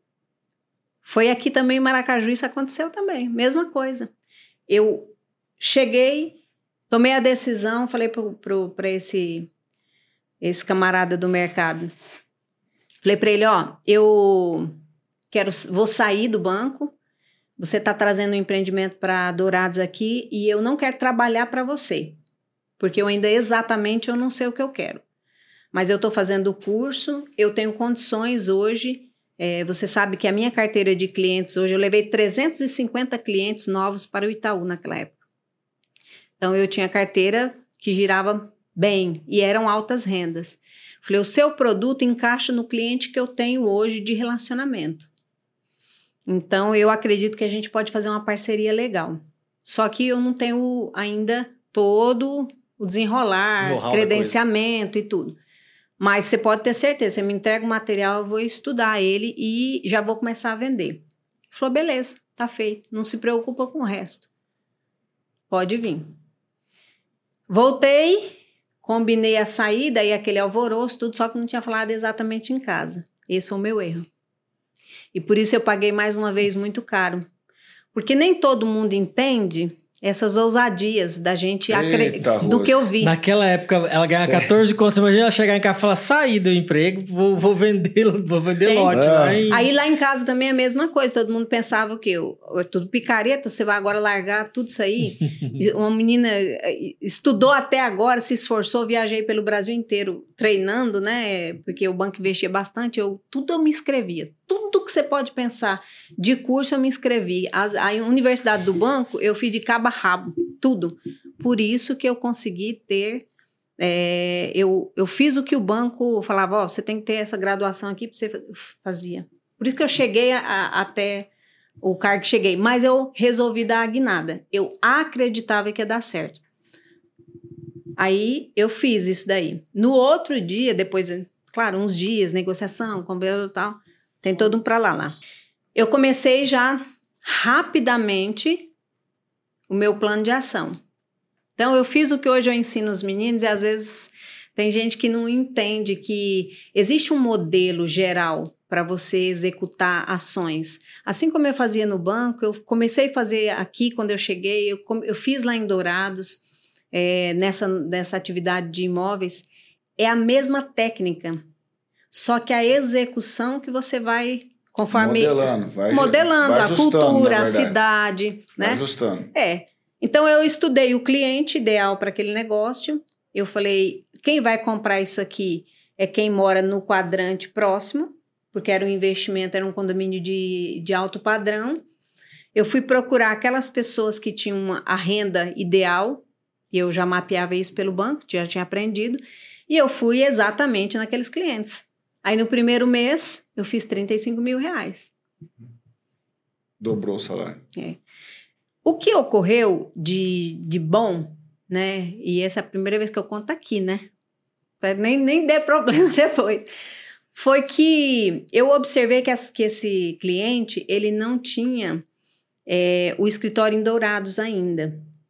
O escritório dele era em outra cidade. E eu vi a dificuldade que ele estava para aprovar a- o loteamento. E como eu tinha contato em todos os lugares, Energisa já tinha atendido, cliente de lá, é, Sanesul, prefeitura. Eu tinha, eh, pelo banco a gente abre muitas portas, né? Conhecia muita gente.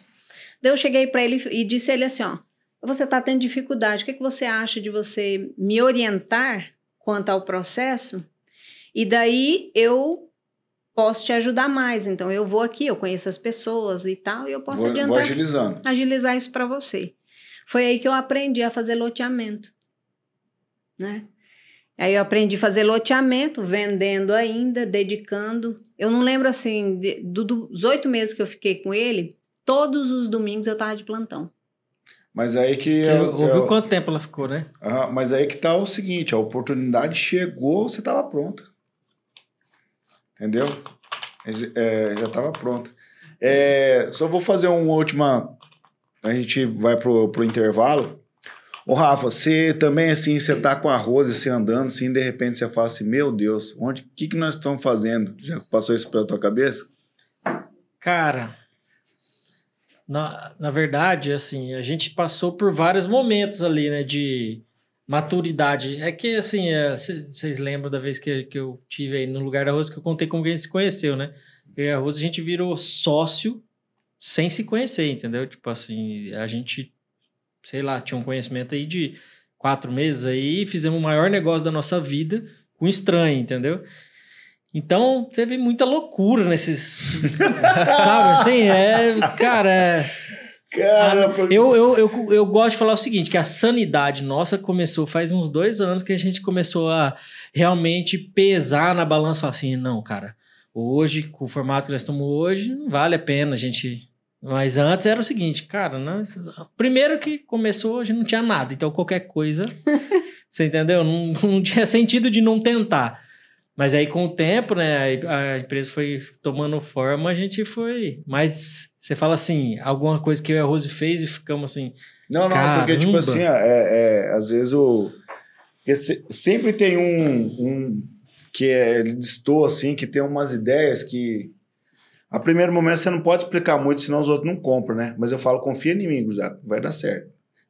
E aí. É que nós, Mas é isso que eu tô falando, bicho, é que você não tem noção. Por exemplo. é que nós dois temos um. é assim, a gente viaja muito na, na Não, maionese. mas é muito. Só que tem muita coisa que Ao a gente fez acontecer. Tipo, o Europa mesmo, bicho. Você tem uma noção? Ó, vamos pensar lá, né? O Jardim Europa hoje. Que é um, hoje é um dos loteamentos mais bem aceitos aqui em Maracaju, de alto padrão lá aberto, né?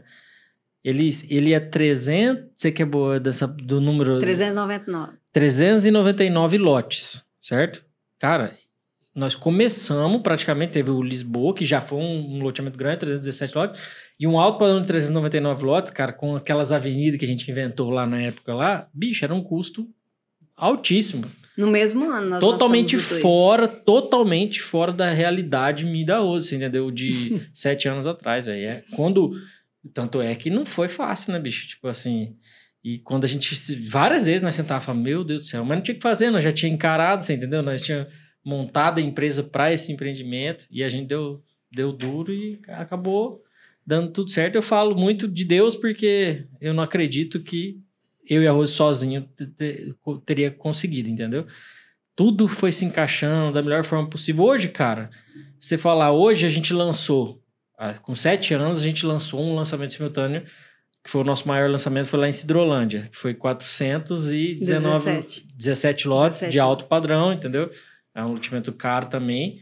Mas hoje, assim, eu posso falar que é, para nós é tranquilo, mas na época era loucura, loucura. Beleza. Então você tava lá em Dourados e não queremos saber como que você veio parar de vez em Maracaju. Tá rodando ali já? Então, eu- foi o seguinte: nesse período eu encontrei algumas pessoas, como sempre, né? Umas conexões importantes, e dentre elas, uma pessoa que citou uma oportunidade de prestar o serviço de assessoria para uma área em Maracaju. E mais uma vez eu disse sim. Eu estava bem lá, eu estava bem, mas quando eu visualizei o negócio, eu olhei e vi, cara, esse negócio aqui Você é muito que você, além da- do que eu estava esperando. Isso Você aqui vai me que- tirar de. virar minha chave. Você fala que você tem o dom da visualização, então. Você clica e visualiza. Fala eu assim, acredito que eu tenho uma sensibilidade, ah, Um tato. é, uma sensibilidade e assim, não querendo, porque eu não acredito que ninguém é privilegiado, mas eu acredito que Deus, Deus é comigo demais. Amém. Amém. Sempre. Aí você, pelo que eu tô vendo, você encontrou foi o Rafa. O Rafa, na realidade, ele entrou no segundo tempo, porque eu vim para desenvolver o trabalho e fui até a prefeitura contratar o Rafael ah, para cara, fazer você o tava negócio. lá, mano. Entendi, parada. Você le... Bom, é como parece conversa de cumbagem, Uhum. mas foi aquela época que eu convidei você pra ir na minha casa. A gente tomou um tereré. Foi. Foi aquela época, 2015, 2016. Exatamente, isso aí. Ah, não, só pra eu contextualizar, desculpe, meus queridos cafezeiros, mas é. Tomei um tereré lá, nunca mais me chamou de novo. E o az- azar dele, né? Não, mas já chamei pro café, pô. Chamou. Esse café, esse café aí, você tem que ir lá nesse café aí, cara. Isso é bom, hein? Café é diferenciado esse café. Café é com fé. E, e aí, Rose, daí você encontrou o Rafa na prefeitura e aí? Então, quando eu encontrei o Rafa, ele estava, ele comentou, eu fui para contratar ele como engenheiro para esse projeto. Ele comentou que a avó dele tinha uma área e que eles estavam já numa parceria com a outra incorporadora. Ele seria o corretor, né, o intermediador dessa área junto à família e essa outra empresa para desenvolver o loteamento na área da avó. E aí, rapidamente, olhei aquela oportunidade mais uma Não, vez. vai, né? fala. Eu quero saber de verdade o que, que você pensou lá naquela época. Seja franco. Você olhou e falou assim: rapaz, esse guri mané tá perdendo. Como, fala a verdade. Como que você pensou? Você nunca falou isso aí. Como que é? Chegou lá, tava o cara lá sentado, É. eu achando que eu tava fazendo um negócio da minha vida, né, filho? É. Falei, vou ganhar uma comissão em cima de um loteamento, vou ganhar um lotinho, tudo top. Fiquei rico, né? Ganhei um, um lote, era, era a minha realidade na época, era muito dinheiro, cara, né? Era tão assim mesmo, da forma que você está falando, que eu falei assim: esse menino não sabe o que ele tem na mão. E aí, lembra que eu, aí eu convidei você, a gente foi na área. Quando eu cheguei lá, eu tive a visualização exata, muito para si. Lembra que foi muito rápido, né? Quando eu olhei a área, assim, eu tive a visualização do projeto como está hoje lá. E aí eu falei para ele, menino, você não faz os projetos? É, eu faço os projetos, não foi? Falei, você vai passar a sua área para um terceiro fazer? Aí é porque eu não sei fazer o restante, né? Aí eu falei assim, eu sei fazer. Bingo, só, truco. Só que muita ousadia, porque na realidade, como eu falei há pouco, eu tinha aprendido uma parte que era muito pequena. Então, é, a gente no outro dia marcou uma reunião. Aí eu falei para ele, você, é, ele é muito temente a Deus, né? E também. Aí ele foi, orou a Deus. Lembra que a gente falou, ora a Deus, né? Falar com sua esposa, ora a Deus. Aí Vamos mostrar como é que pode funcionar isso aí. Mas não tem dinheiro. Falei, não, dinheiro não é o negócio para se. Assim, o negócio não depende só de, de dinheiro, né? Uhum. No outro dia nós passamos o dia juntos, né? E aí nisso formou esse negócio. Aí virou é forte. É, a gente trabalhou junto ainda não como é, sócio direto, eu prestei um serviço para ele, assim, uma assessoria para ele. Mas assim, a gente trabalhou exatamente com as forças de um sócio né? Uhum. É, no lançamento, eu e ele enfrentando todas as adversidades possíveis. Ah, tá. Você tava junto lá, então, o dia que o pessoal chegou para pagar com dinheiro lá, você tava nesse e eu dia. tava junto, passei aquele sufoco. Passamos o sufoco porque era eu e ele é, vendendo. Em um dado momento, o sistema péssimo caía, a gente vendeu o lote para a mesma pessoa as duas professoras, inclusive. e aí deu briga, começou a dar briga, briga mesmo de a gente. Porque as- a gente tava vendendo um do lado do outro. Não era tipo, não tinha espaço, era pequenininho escritório. Eu tava sentado aqui, ela tava sentada ali. A mulher que eu tava vendendo aqui e a outra mulher lá. Caiu o sistema, nós vendemos o mesmo lote. Elas, elas quando voltou, a gente viu, ô, é, a gente negociou o mesmo lote, elas estavam sentadas ainda na cadeira. Então elas começaram a discutir na cadeira. Assim, Elas já deviam ter alguma rixa pessoal, porque assim, foi um negócio muito rápido. Esse é um, era um motivo. Tipo, caso de família. Não, é, ainda É. bem que uma né, acabou De- cedendo. é, claro. cedeu. E o que que aconteceu? Dessa parceria a gente fez, deu tudo muito certo. Dentre elas, muita dor também até chegar lá, porque a gente tinha muita vontade, tinha conhecimento técnico de algumas partes, mas muita coisa foi foi assim no peito mesmo. Fora que assim eu me vi mesmo vitoriosa foi o dia que a gente conseguiu convencer a família do Rafa. É. Aquele dia foi, porque olha, Acreditar eu cheguei, é, eu cheguei, ele acreditou, porque ele acreditou desconfiando, mas de um modo geral acreditou, né? Demorou. Pra, a Demorou. confiança veio anos depois. É. Mas, porque também é, não é fácil, né? Ele falava para mim no início, eu lembro muito disso. Eu encaro como uma coisa bem positiva, eu adoro isso. É, mas ele falava assim: Rosé é muito doida. Ele falava assim: não, tá doido, né? E tal. Porque é muito, é, muito afoita mesmo, né? Eu mudei um pouquinho só isso. Mas só- é isso que, que ele também tinha e a gente era tão, tão parecido que ele achava estranho até. Mas foi isso que fez essa coragem. E a gente fez, e, e durante a, o, esse desenvolver dos projetos, o que, que aconteceu? Apareceu a oportunidade da área do Europa, que eu já estava trabalhando lá no outro projeto, que nem pensava que era assim. E aí foi onde a gente sentou, eu falei que o cliente queria fazer, né? Falei, ó, o cliente quer fazer, porque eu, na época, comercializei aquela área lá para um cliente nosso e falei, comercializei já com a ideia que ele fizesse ao longo dos anos, certo, o loteamento. Eu já vendi, falei para ele toda a ideia. E no dia lá ele viu todo aquele sucesso, a gente fez uma festa muito bonita mesmo, até pelo, pe- por quem a gente era, e graças a Deus a gente nunca mudou isso, de fazer muito bem feitas as coisas, mesmo que, né, fossem as dificuldades. outro, a né? gente não era aquilo tudo, mas parecia que a gente era. Fizemos era. um lançamento Não, bem mas feitinho, você já é, tem entendeu? aquela mentalidade de ser É. antes de ser. Nós fizemos um É. negócio que as grandes Parecemos. incorporadoras faziam. Nós montamos todo o stand, está no nosso, no construiu o nosso Facebook, no nosso Instagram, toda essa história, né, que a gente tá... Cara, era, era voo de drone, imagem, tava passando em tempo real nas redes, Coisa que a gente nem tinha. Aprendemos, aprendi em cima da hora e fui criando e criava essas ideias e Muita rádio a gente fazia na época. E foi verdade, isso que né? fez a diferença, né? É, fazia, hoje eu olho os vídeos e falo, nossa, cara, eu tenho orgulho de ter feito tão feio no início, assim, feio que hoje, né? É, mas assim, lembra da- das casas de boné? E falava, fazia o que tinha que ser feito, sabe? Com o, o objetivo era maior.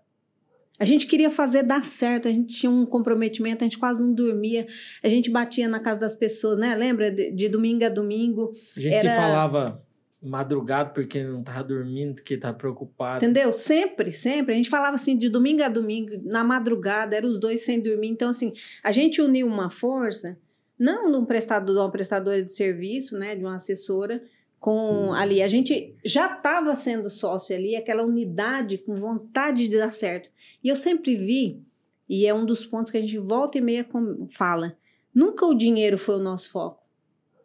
Você não tem noção, e eu vou falar publicamente aqui, do tanto que a gente se compromete com as pessoas no nosso negócio. Vocês não têm noção. Quando a gente vai fazer um negócio, a gente sempre pensa assim, em entregar aquilo, em como a pessoa vai se sentir. Quando a gente estava fazendo o Lisboa, qual era o nosso pensamento? Nós temos que honrar a família.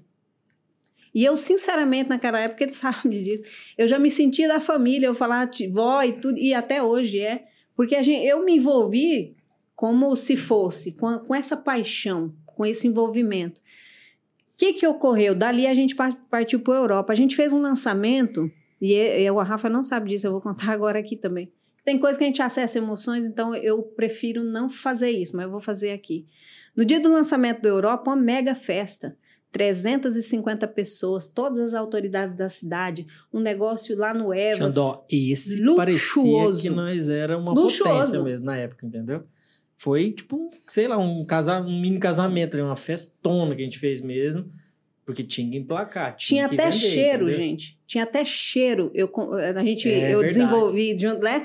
Eu, com os detalhes, sabe? De, a, a menina veio, despejou. aromas. Eu, é, É, tinha eu despejei cheiro do Jardim assim, Europa, ó, cara. o perfume desenvolvido para aquilo lá. A gente não tinha caixa, cara.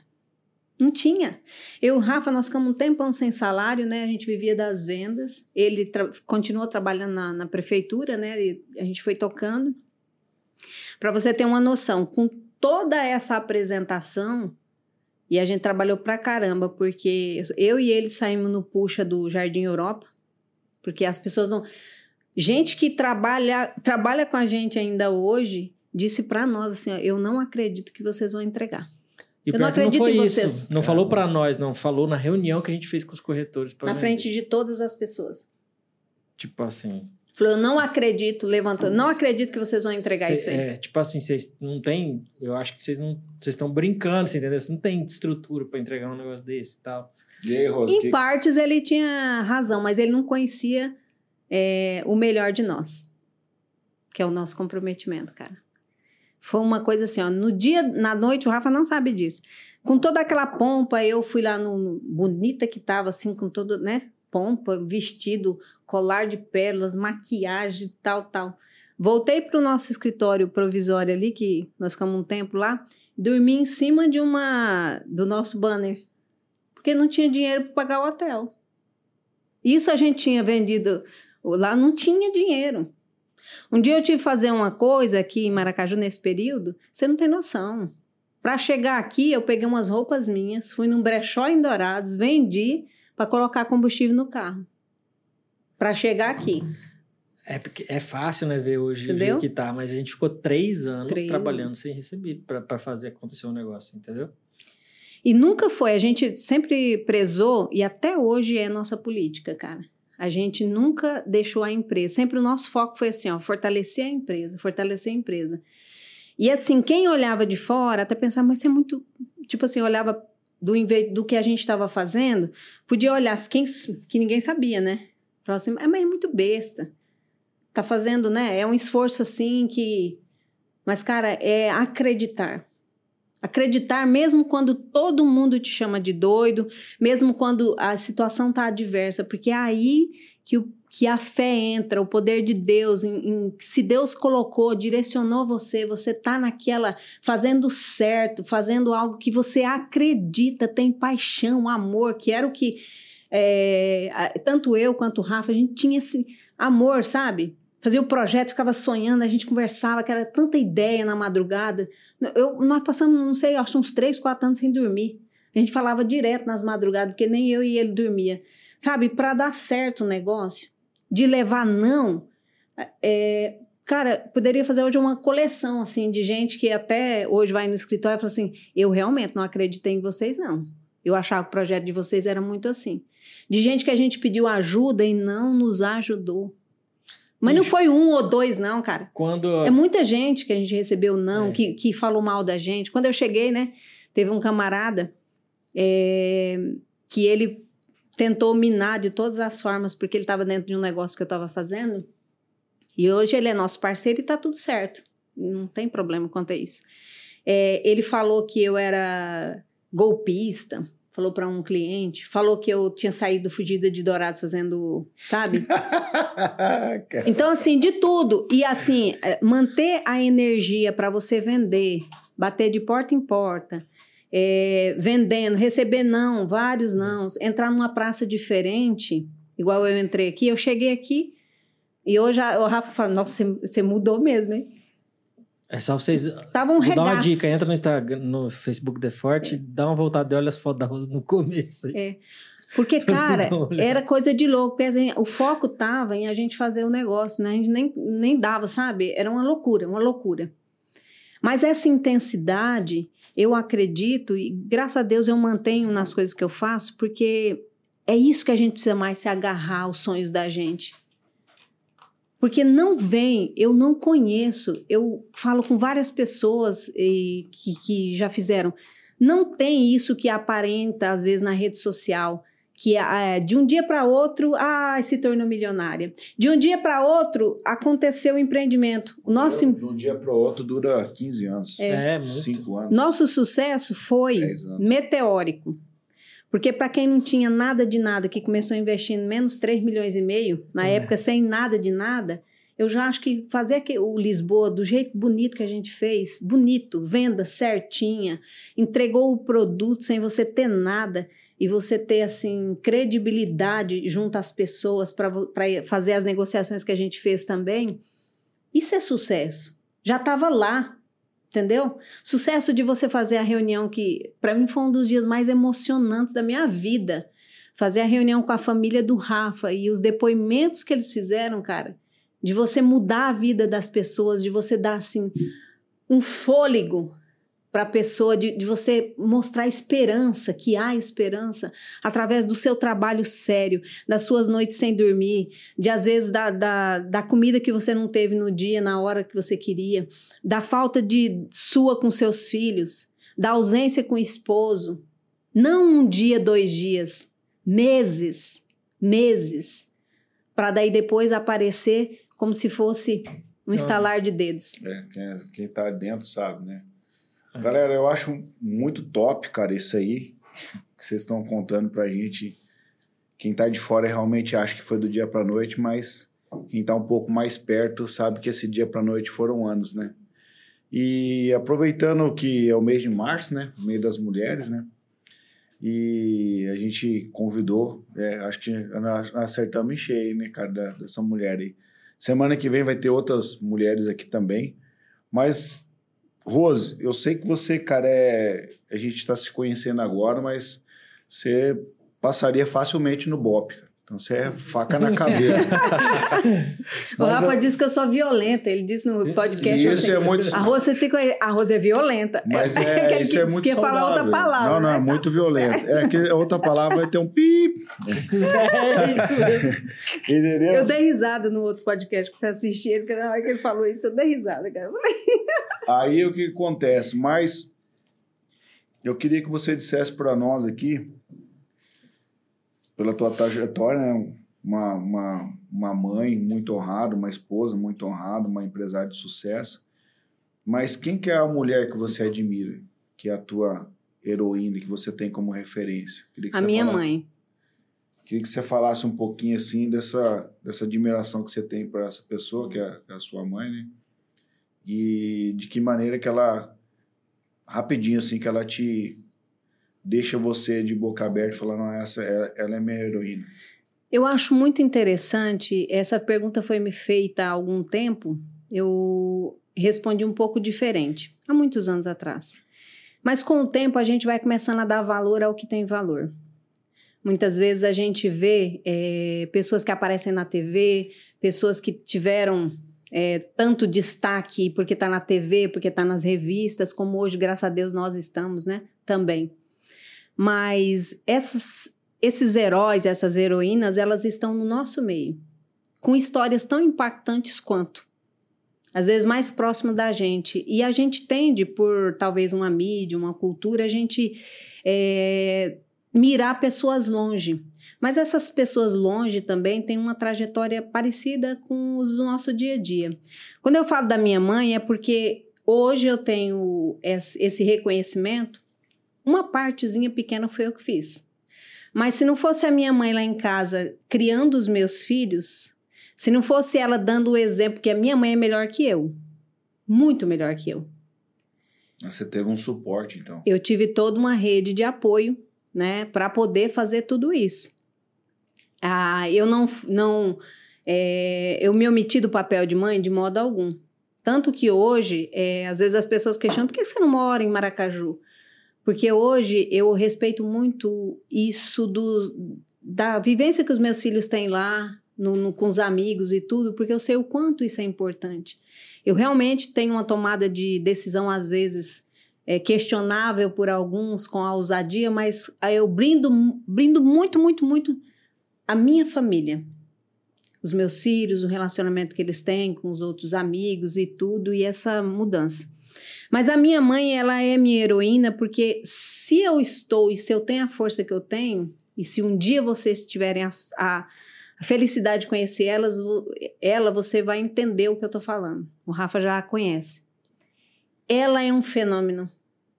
Ela me ensinou a ser forte, ela me ensinou a engolir o choro, ela me ensinou a ser uma mulher de verdade, que não é diferente de, de, de outras, mas que foca em fazer acontecer por ela, lutar pelos seus sonhos, ser uma boa esposa, complementar, estar ao lado do esposo, honrando e sempre acompanhando como companheira.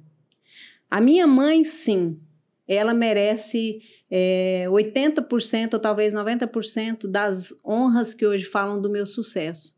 Sem dúvida alguma. Porque foi ela a única pessoa que nunca questionou as minhas decisões. Ela foi a única pessoa que acreditou de forma 100% que eu ia dar certo. Que todos os meus planos, sonhos, desejos, ela acreditava em mim talvez em algum momento até mais que eu. E quando eu chegava em casa desanimada, com as situações diferentes que a gente passava aqui, nesse dia mesmo que eu tive que vender as roupas e tudo, ela sempre estava, não de forma emotiva, jamais, pelo contrário. Ela estava forte, olhando para mim como às vezes as palavras não alcançam um olhar. Quando diz assim, vai, vai e faz. Então, é por isso que eu acredito que hoje ela é o exemplo, não só para mim, mas para muitas mulheres, de autoestima, porque a autoestima ela não tem a ver com a beleza que é ligada muitas vezes, mas em acreditar em você mesma. Acreditar mesmo que tudo esteja contrário. Acredite, faça, porque somos todos iguais e temos o mesmo poder mas a decisão é que vai mudar o jogo. Decisão, disciplina e ação faz mudar o jogo. Ela é um exemplo disso na vida dela, da forma que ela faz, e assim eu também. Como é que é o nome dela? Joaquina. Dona Joaquina, tem escreveu um tem que escrever essa receita aí, cara. Só que essa, essas paradas é o seguinte, elas não estão escritas para todo mundo ver, né, cara? Elas estão vivenciadas perto da gente, né? E quando eu faço essa pergunta, né, quem que é, é a, sua mulher heroína, né, cara? Porque, como eu disse, eu não a conheço, né? Às vezes tem uma outra referência, né? Mas eh, eu compartilho muito do que você tem vivenciado, que eh, eu defino para mim a palavra sucesso hoje atrelada com, com, com o meu avô, que criou sete filhos e dois netos, e todos são pessoas de bem, todos são pessoas que contribuem para a sociedade. E meu avô, ele, cara, ele encerrou a vida dele ganhando uma aposentadoria, dois salários mínimos. Mas ele, para mim, teve sucesso. Porque nenhum sucesso, para mim, vai valer a pena se eu, for, se eu tiver insucesso na minha casa. Eu quero é. Eu quero é ser famoso pela. A, a, as minhas filhas, eu quero ser famoso em casa. Eu quero ser o herói das minhas filhas, entendeu? Eu quero ser o esposo que honra a minha, a, a minha esposa. Eu quero ser famoso lá em casa. Se eu for famoso ou conhecido aqui fora, tá tudo certo, beleza, não tem nenhum problema com isso, né? Mas isso que você falou faz muito sentido para mim. A gente às vezes acaba não admirando as pessoas que estão próximo da gente nas pequenas coisas, num almoço, num café da manhã, numa final de noite, num dar uma boa noite. E as pessoas perdem essa oportunidade de pequenas preciosidades que a vida nos dá, e quando as pessoas se vão, aí não há mais tempo. Porque o amanhã não é uma. Esse tipo de preciosidade que você tem que despertar é agora. Que amanhã pertence só a Deus. Eu achei legal uma frase que ela falou assim: a gente aprende a dar valor no que realmente tem valor, né? Tipo assim, com o tempo a gente aprende a dar valor no que tem valor de verdade, né? Interessante. E, e, e nisso, Rose, nessa jornada da vida, é, eu olhando para tua história, cara, banco, coisa errada, sendo muitas vezes puxada dali o tapete e tal, e, e pensar assim, cara, como que você teve uma estratégia, uma graça de Deus de poder confiar em novas pessoas. É. E esse é um, um ponto bem forte, assim. Eu tenho um amor muito grande a pessoas. É, às vezes essa parte forte da gente. Não, eu sou forte, assim. O que que o lado da empatia, do acolhimento. Hoje eu cuido muito bem a nossa equipe lá, né, sempre tá porque eu coloco essas situações que eu já vivenciei eu não sou uma pessoa do, do, do, de ficar abraçando todo mundo, beijando todo mundo. E às vezes as pessoas também, por essa minha né, é, força, elas enxergam a autoridade também. Tá tudo certo, mas eu tenho muito zelo em cuidar das pessoas. Né? Hoje a gente está formando um time lá de pessoas apaixonadas pela marca, mas quando eu olho a marca, elas são apaixonadas por nós. Porque nós que ditamos essa cultura, essa forma de fazer.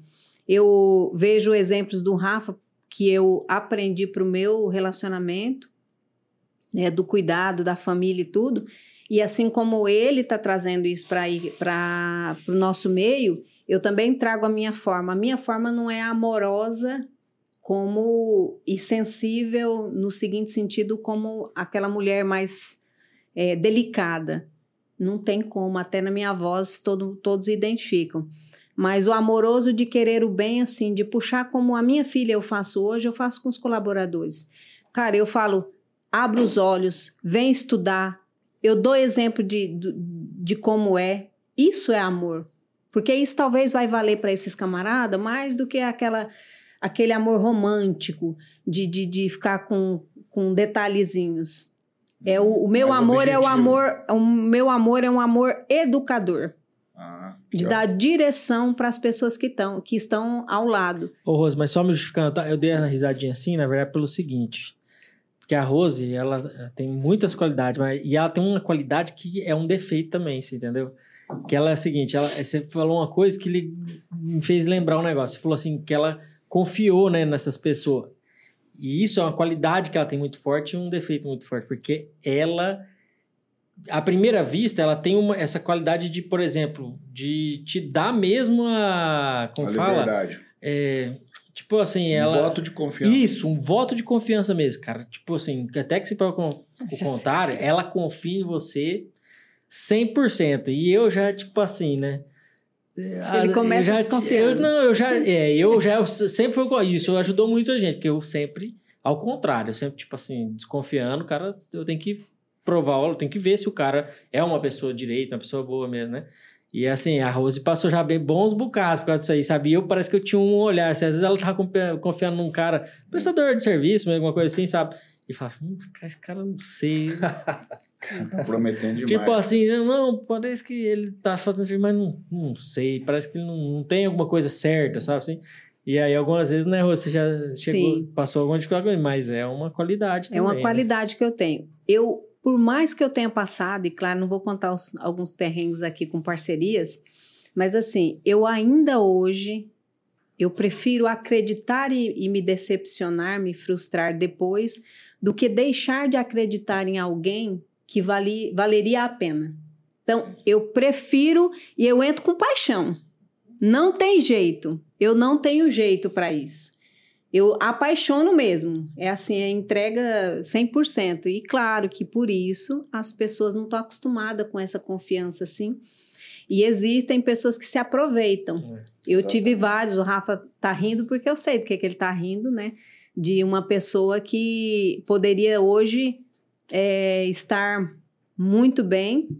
Eu acreditei nessa pessoa, que poderia talvez ser um parceiro como o Rafa, mas que a pessoa não honrou, não entendeu. Isso né? é difícil, né? Porque, é, como eu disse é, no backstage aqui, quando há pessoas do teu ciclo próximo né, e há uma traição, você se frustra. Mas a gente tem que entender que o ser humano é ser humano, É. entendeu? E aquilo está preparando e capacitando a gente para frente.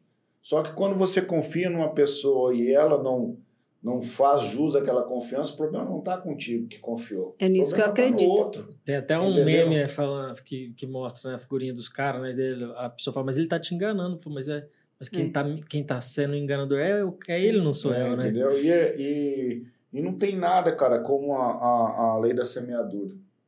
A lei da semeadura, ela não falha, entendeu? É por isso que eu não deixo esse ciclo assim da desconfiança ele me tomar mesmo carregando alguns aprendizados. Dói, dói. Porque eu acredito que mais pessoas boas vão chegar a mim do que as pessoas É. maldosas, as ruins. E a gente tem também exemplos assim. Tem, Se- eu falar para Com você, certeza, mais algum, exemplo um- bom. uns assim no meio que, que gerou assim, baques, baques grandes mesmo. Mas eu não me arrependo. Não me arrependo de nenhum, porque eu fiz a minha parte. Agora, se a pessoa não conseguiu entender que aquele contexto era bom para todos e quis levar uma vantagem, que eu acredito que né, é um- foi um egoísmo. É, tá tudo bem, porque o mal não tá em mim. Eu tenho a certeza de que eu fiz o que eu tinha que fazer. Eu me joguei, acreditei a- assim infinitamente. Então, assim, eu já tenho 46 anos, então acho que daqui para frente vou continuar fazendo mesmo. Olha, nós estamos tendo novidades aqui, hein? Porque Não. o que eu recebo de pergunta perguntando a idade da Rosa, aí eu falo assim, mas eu não sei também. Agora tá, tá todo Tem mundo vezes que sabendo. até eu aí, nem ó. eu sei. Ô, agora eu acho legal falar uma coisa que é importante, assim, um aprendizado que eu tive com assim, né? Porque a gente teve, a gente tinha uma, de, quando a gente se conheceu, a gente tem muito, muito diferente, né? Mundos diferentes, né? culturas diferentes, né? Tem também um pouco de diferença de idade, então, tipo assim, a Rose eh, tinha mais experiência de trabalho, né, do que eu. Mas uma coisa que ela me ensinou, e que, assim, é também a minha parte cristã, que eu acho que foi evoluindo, me ajudou também, sabe? É que, é, porque eu era, quando eu comecei, era mais guri, então tinha coisa que você queria... é, uma coisa que eu não esqueço que ela falou o seguinte, Rafael, cara, não importa, quando você for sair do lugar, não importa se, se, foi, se você foi injustiçado, sai de lá e deixa a porta aberta. E no começo, isso eu, e ela era uma. Tipo assim, cara, mas não pode, o cara, tipo assim, enganou a gente. Não importa. Tá errado isso aí, né, cara? Que era aquele negócio de querer, querer justiça, né? E ela falou, cara, deixa a porta aberta. Porque eu, eu já trabalhei em muitas coisas, o mundo dá volta, as coisas acontecem, e você vai ver que vai valer a pena você deixar a porta aberta. Daí, tipo, isso foi uma coisa que eu aprendi com ela mesmo. No começo eu não entendi direito e fui, sabe, fui, fui treinando isso daí, cara. E, assim, já aconteceu, assim, coisas assim que, pô, eu poderia nunca mais me relacionar com a pessoa, sabe? E eu acabei falando assim, não, beleza, fui, vamos dizer assim, profissional, deixei a porta aberta.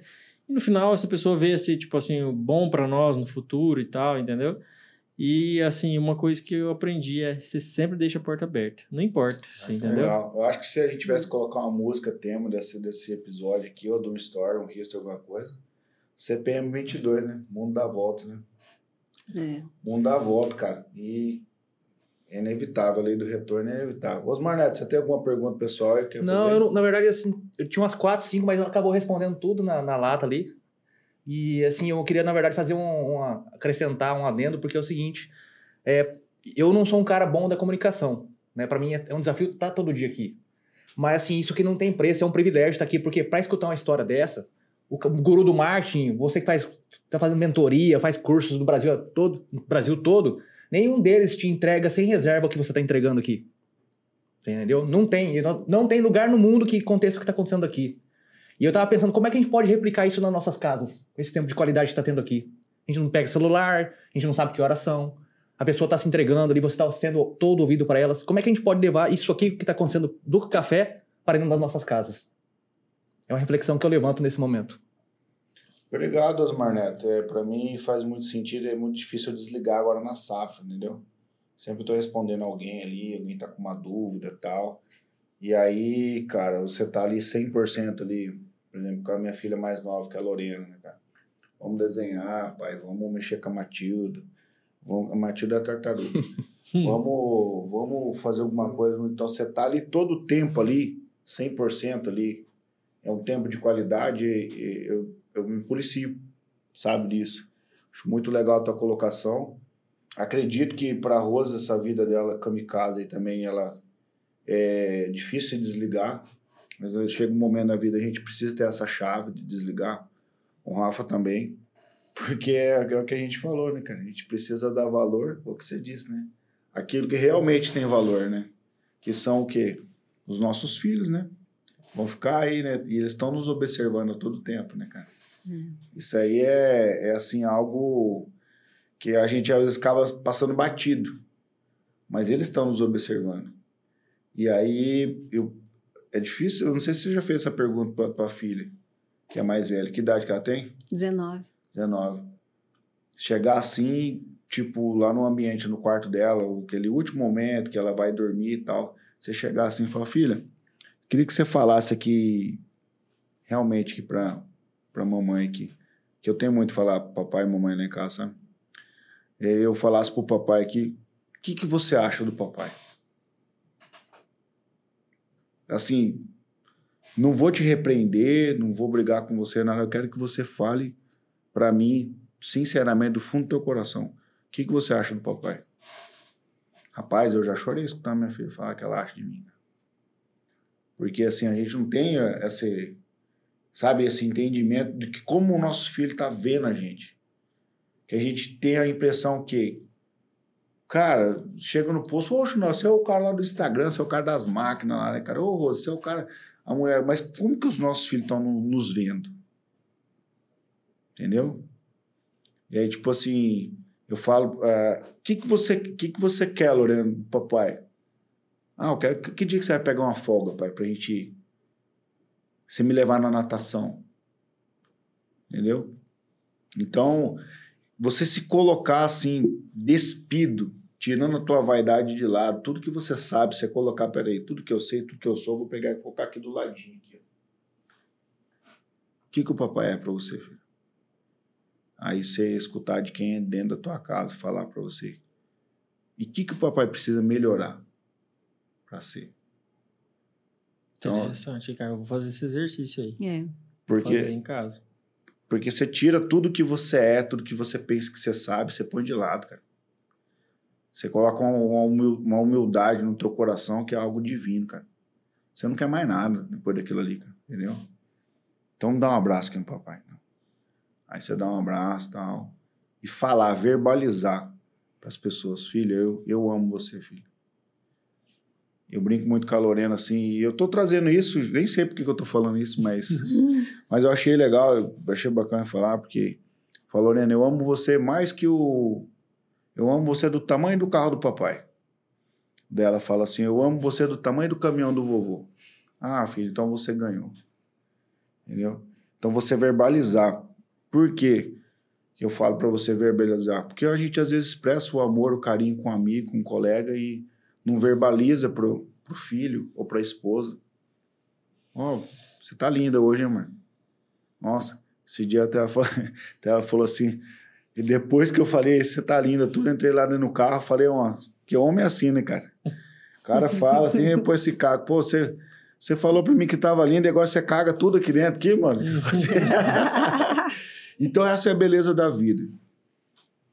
São pessoas reais, com, com histórias reais, não são personagens que são criados aqui no café.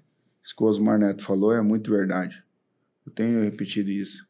Esse aprendizado aqui, não, você não escreveu um, script e trouxe aqui. Isso é você. É pesadão essa parte, né? De você pensar. Quando, quando pega na família, né, bicho? Que é, é, a gente tem todo cuidado e pouco cuidado no final das contas, né? Então, assim. Mas eu acho que o celular anda tomando tempo de todo mundo, né? Eu acho que é uma coisa geral. Tem que se policiar, e inclusive das crianças, né? Minhas hum. crianças. Até esses dias eu tô brigando com as vó, porque elas estão querendo ir para as vó, mas não é para ver vó, é para ver celular, entendeu? Ah, é verdade, cara. Isso acontece com você também? Demais. E agora elas estão tudo de castigo lá em casa. 30, a Luana, pegaram um dia da Luana, que a Luana tava meio feroz lá. 30 dias de castigo elas. E agora elas ficam, pai, já é dia do celular?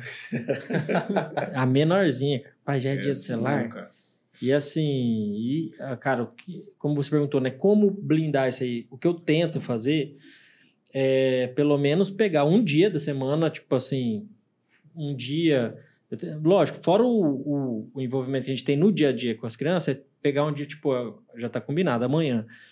Amor, amanhã você vai pegar as crianças, nós vamos lá pra pracinha lá, ficou top lá, pra, a praça lá do centro lá, a gente vai para lá, toma um tereré, entendeu? Brinca com elas lá e tal, beleza, tipo, tira um dia.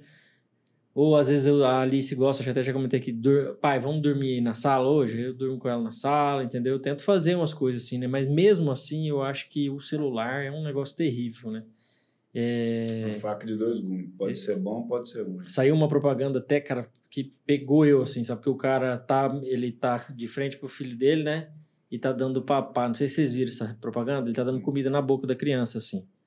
Aí ele olha no celular, ele tá dando comida na boca da criança. Não é que ele levanta assim, o cara já tá tipo um adolescente, entendeu? Ah, olhando assim, cara. olhando pro cara e falando assim, ué, você tá dando papá na minha boca? Já, tipo assim, já, já tô velho já, sabe? Então, assim, a gente tem que dar valor, cara, né? Viver o momento quando você tá com seus filhos.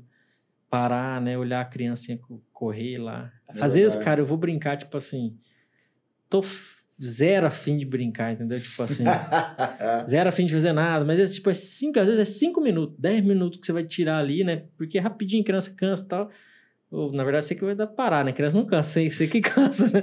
Mas cinco, dez minutinhos que você vai lá, faz um, ah, vou correr atrás de você, vou pegar, já é um é uma coisinha que vai significar muito para elas, né? Então... Galera, vocês pegaram agora aí o macete aí, você não tem filho, você que pretende ter uma família, recorta esse pedaço aí e guarda no teu coração. Coloca numa garrafa do túnel do tempo. O dia que você tiver tua família, você assiste esse pedaço aqui. Osmar Neto, lança a saideira aí. Tem, tem a Brava ainda? Tem a Quer... Brava aí. Então, ela, pra ela não é, porque ela já assistiu, né? É. ela é a Brava. ela, é verdade, matou. Violenta. Violenta. É, violenta. Quer fazer, Dora? Rose, como você disse anteriormente, você é apaixonado por pessoas. E o café também é apaixonado por pessoas.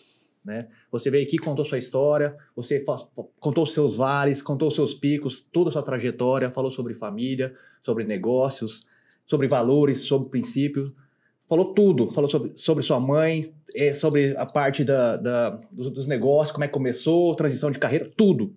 Mas o que mais importa para nós é essa questão do olhar sobre o ser humano, né? sobre a essência de dentro de cada um. Por isso eu te pergunto nesse momento, quem é Rose? Rose é uma, uma mulher forte, determinada, uma mulher que valoriza e é assim determinada por crescer e contribuir. Amor ao próximo acima de tudo. Caramba, cara. Fala, Eu? Rafa, o que, que você achou aí? Dá suas considerações finais do app aí. Eu gostei demais, achei que. Acho que a Rose se entregou bacana aí, porque ela é durona, né? E hoje ela aqui com a gente, ela. Ela acho que realmente, mais uma vez, o café cumpriu o propósito dele, né? Que é ver como é a pessoa, né? Mesmo, né? Que tá sentado aqui, né? E não a imagem que a gente tem de cada um no Instagram ou nos perfis aí, né? E hoje a gente viu a Rose como ela é e eu acho que é o melhor dela, que vocês puderam ver aí. E eu fiquei muito feliz de estar tá aqui, justamente no dia que, que ela foi chamada, né? Eu intermediei, mas. mas eu falo assim, não, eu, interme... eu intermediei, mas na verdade que quem, quem fez o convite foi o Xandó, né? Às vezes fica parecendo que foi eu que chamei, mas não foi, né? O Xandó já tinha fez uma pesquisa uma vez, né? Tinha aparecido o nome dela e acabou falando para eu. Lá na, é, perfil lá. Falou, acabou, acabou pedindo para eu convidar porque você é sócio. Mas assim, gostei demais, Rose. Aprendi mais, mais uma vez, né? Aprendo todo dia, aprendi mais um pouco hoje aqui. Gostei demais. Osmar Neto, suas considerações finais do app. É, não, geralmente eu sou um cara quieto, né? Mas quando eu fico mais quieto que o normal, é porque tem muita coisa falando para mim, sabe? Então você tenta pegar tudo que ela falou e trazer para dentro, o que, que eu preciso melhorar, o que eu preciso fazer de diferente, onde eu preciso é, alavancar, o que eu preciso, para onde eu preciso dar um passo para trás, onde eu preciso dar um pulo para frente. Então você começa a analisar muitas coisas. Como eu falei, eu tenho algumas limitações e ela trouxe essa questão, né, de poder vencer essas barreiras, né? E assim, o que dá para entender é que a todo momento nós temos portas giratórias na nossa vida. E aí você decide o que você quer fazer com elas. Ou você entra do, correndo, ou você pode simplesmente, às vezes, ficar estudando a vida inteira e você deixar a porta rotatória, a porta giratória de lado e você não entrar por medo, ou você pode planejar e entrar da melhor maneira para dentro daquela porta também. E aí, pela história que a, que a Rose falou, eu acredito que muito disso aí que ela falou tá nesse sentido aí, de você, você se correr atrás, correndo ou não, mas você passar pela porta. Eu acho que esse é o principal. Caramba. Obrigado pela sua história aí, eu acho que foi, para mim, foi fantástico. Cara. Dá um mega de um corte isso aí, Omar. Faz esse corte seu aí, cara, que você falou forte comigo. Hein? Você tinha falado 20 quadros, agora eu tô pensando só em porta giratória. é 24 quadros. 24 quadros. É, eu, eu falo isso aí porque eu já andei naquela avenida ali que ela passou lá, para é. pegar esse busão aí. É, Rose, o, o sábio Salomão escreveu o livro de Provérbios no momento da, da vida dele, que ele tinha em torno mais ou menos de 35 anos a 40 anos. Então ele já tinha uma experiência boa. E eu realmente sou apaixonado pelo livro de Provérbios. Ele diz assim: mulher virtuosa, quem achará? E a mulher virtuosa ela é, ela é uma, uma pedra na coroa do seu marido. A mulher virtuosa ela, ela, ela edifica o seu lar. Ela não é como uma mulher pingadeira que ela, ela própria destrói a sua casa. Então hoje eu tive o privilégio de sentar de frente com uma mulher virtuosa, que sabe avançar, sabe ser violenta, no bom sentido da palavra, mas sabe também reconhecer as coisas simples da vida, como a família. Então, assim, tive o privilégio hoje de dividir a mesa com os meus amigos aqui do café e mais uma vez daqui sair aprendendo, entendendo que quando a gente se abre e compartilha, o conhecimento, eu tenho dito isso, que é uma das poucas coisas na vida que você divide que ele acaba se multiplicando.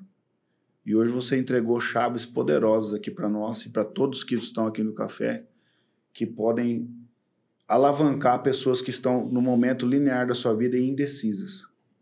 Como o Neto disse, vendo a porta giratória, observando quem está entrando, e será que eu entro? Será que é o momento? E o momento é agora. Muito obrigado por você estar aqui com a gente. E aí, curtiu? Tá aí. Eu curti muito. Eu quero deixar publicamente a minha alegria em estar aqui e reconheço muito o programa. Eu gostei demais e também os nossos valores são muito parecidos, né? Pessoais, tudo. Mas muito importante para mim é estar junto com o Rafa aqui. Porque se eu tenho o sucesso que eu tenho hoje é porque eu encontrei a pessoa certa para trilhar a jornada juntos. Eu tenho todas as características, mas assim, eu só sou a, a Rose reconhecida hoje da Forte porque eu tenho o Rafa que acreditou em mim quando a gente estava junto passando o maior perrengue, já passamos muitos perrengues, mas nós nunca nos desentendemos nesses sete anos. E nós dois somos muito fortes. Mas sempre quando um estava é, desajustado na emoção, o outro nunca, nunca nós levantamos a voz um para o outro. E isso ocorre há 30 anos no meu relacionamento com meu esposo.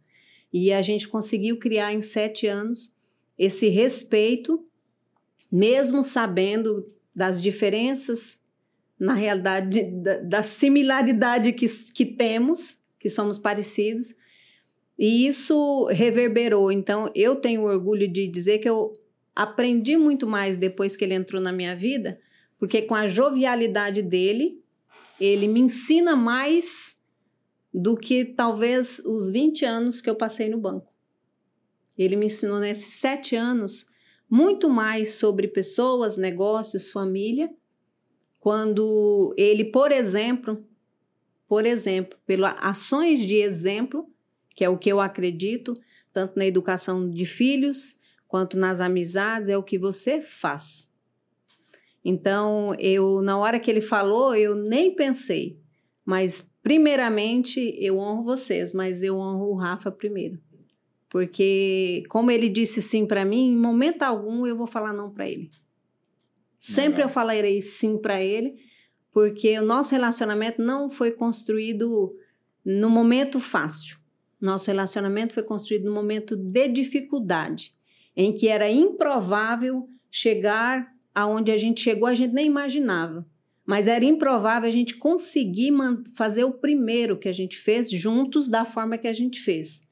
Cheio de, de problemas, cheio de. Para fora ninguém viu, mas cheio de dificuldades, dias sem dormir, dias de ansiedade, adoecemos e nunca perdemos é, o carinho, o respeito, hoje essa irmandade que a gente tem em negócio algum.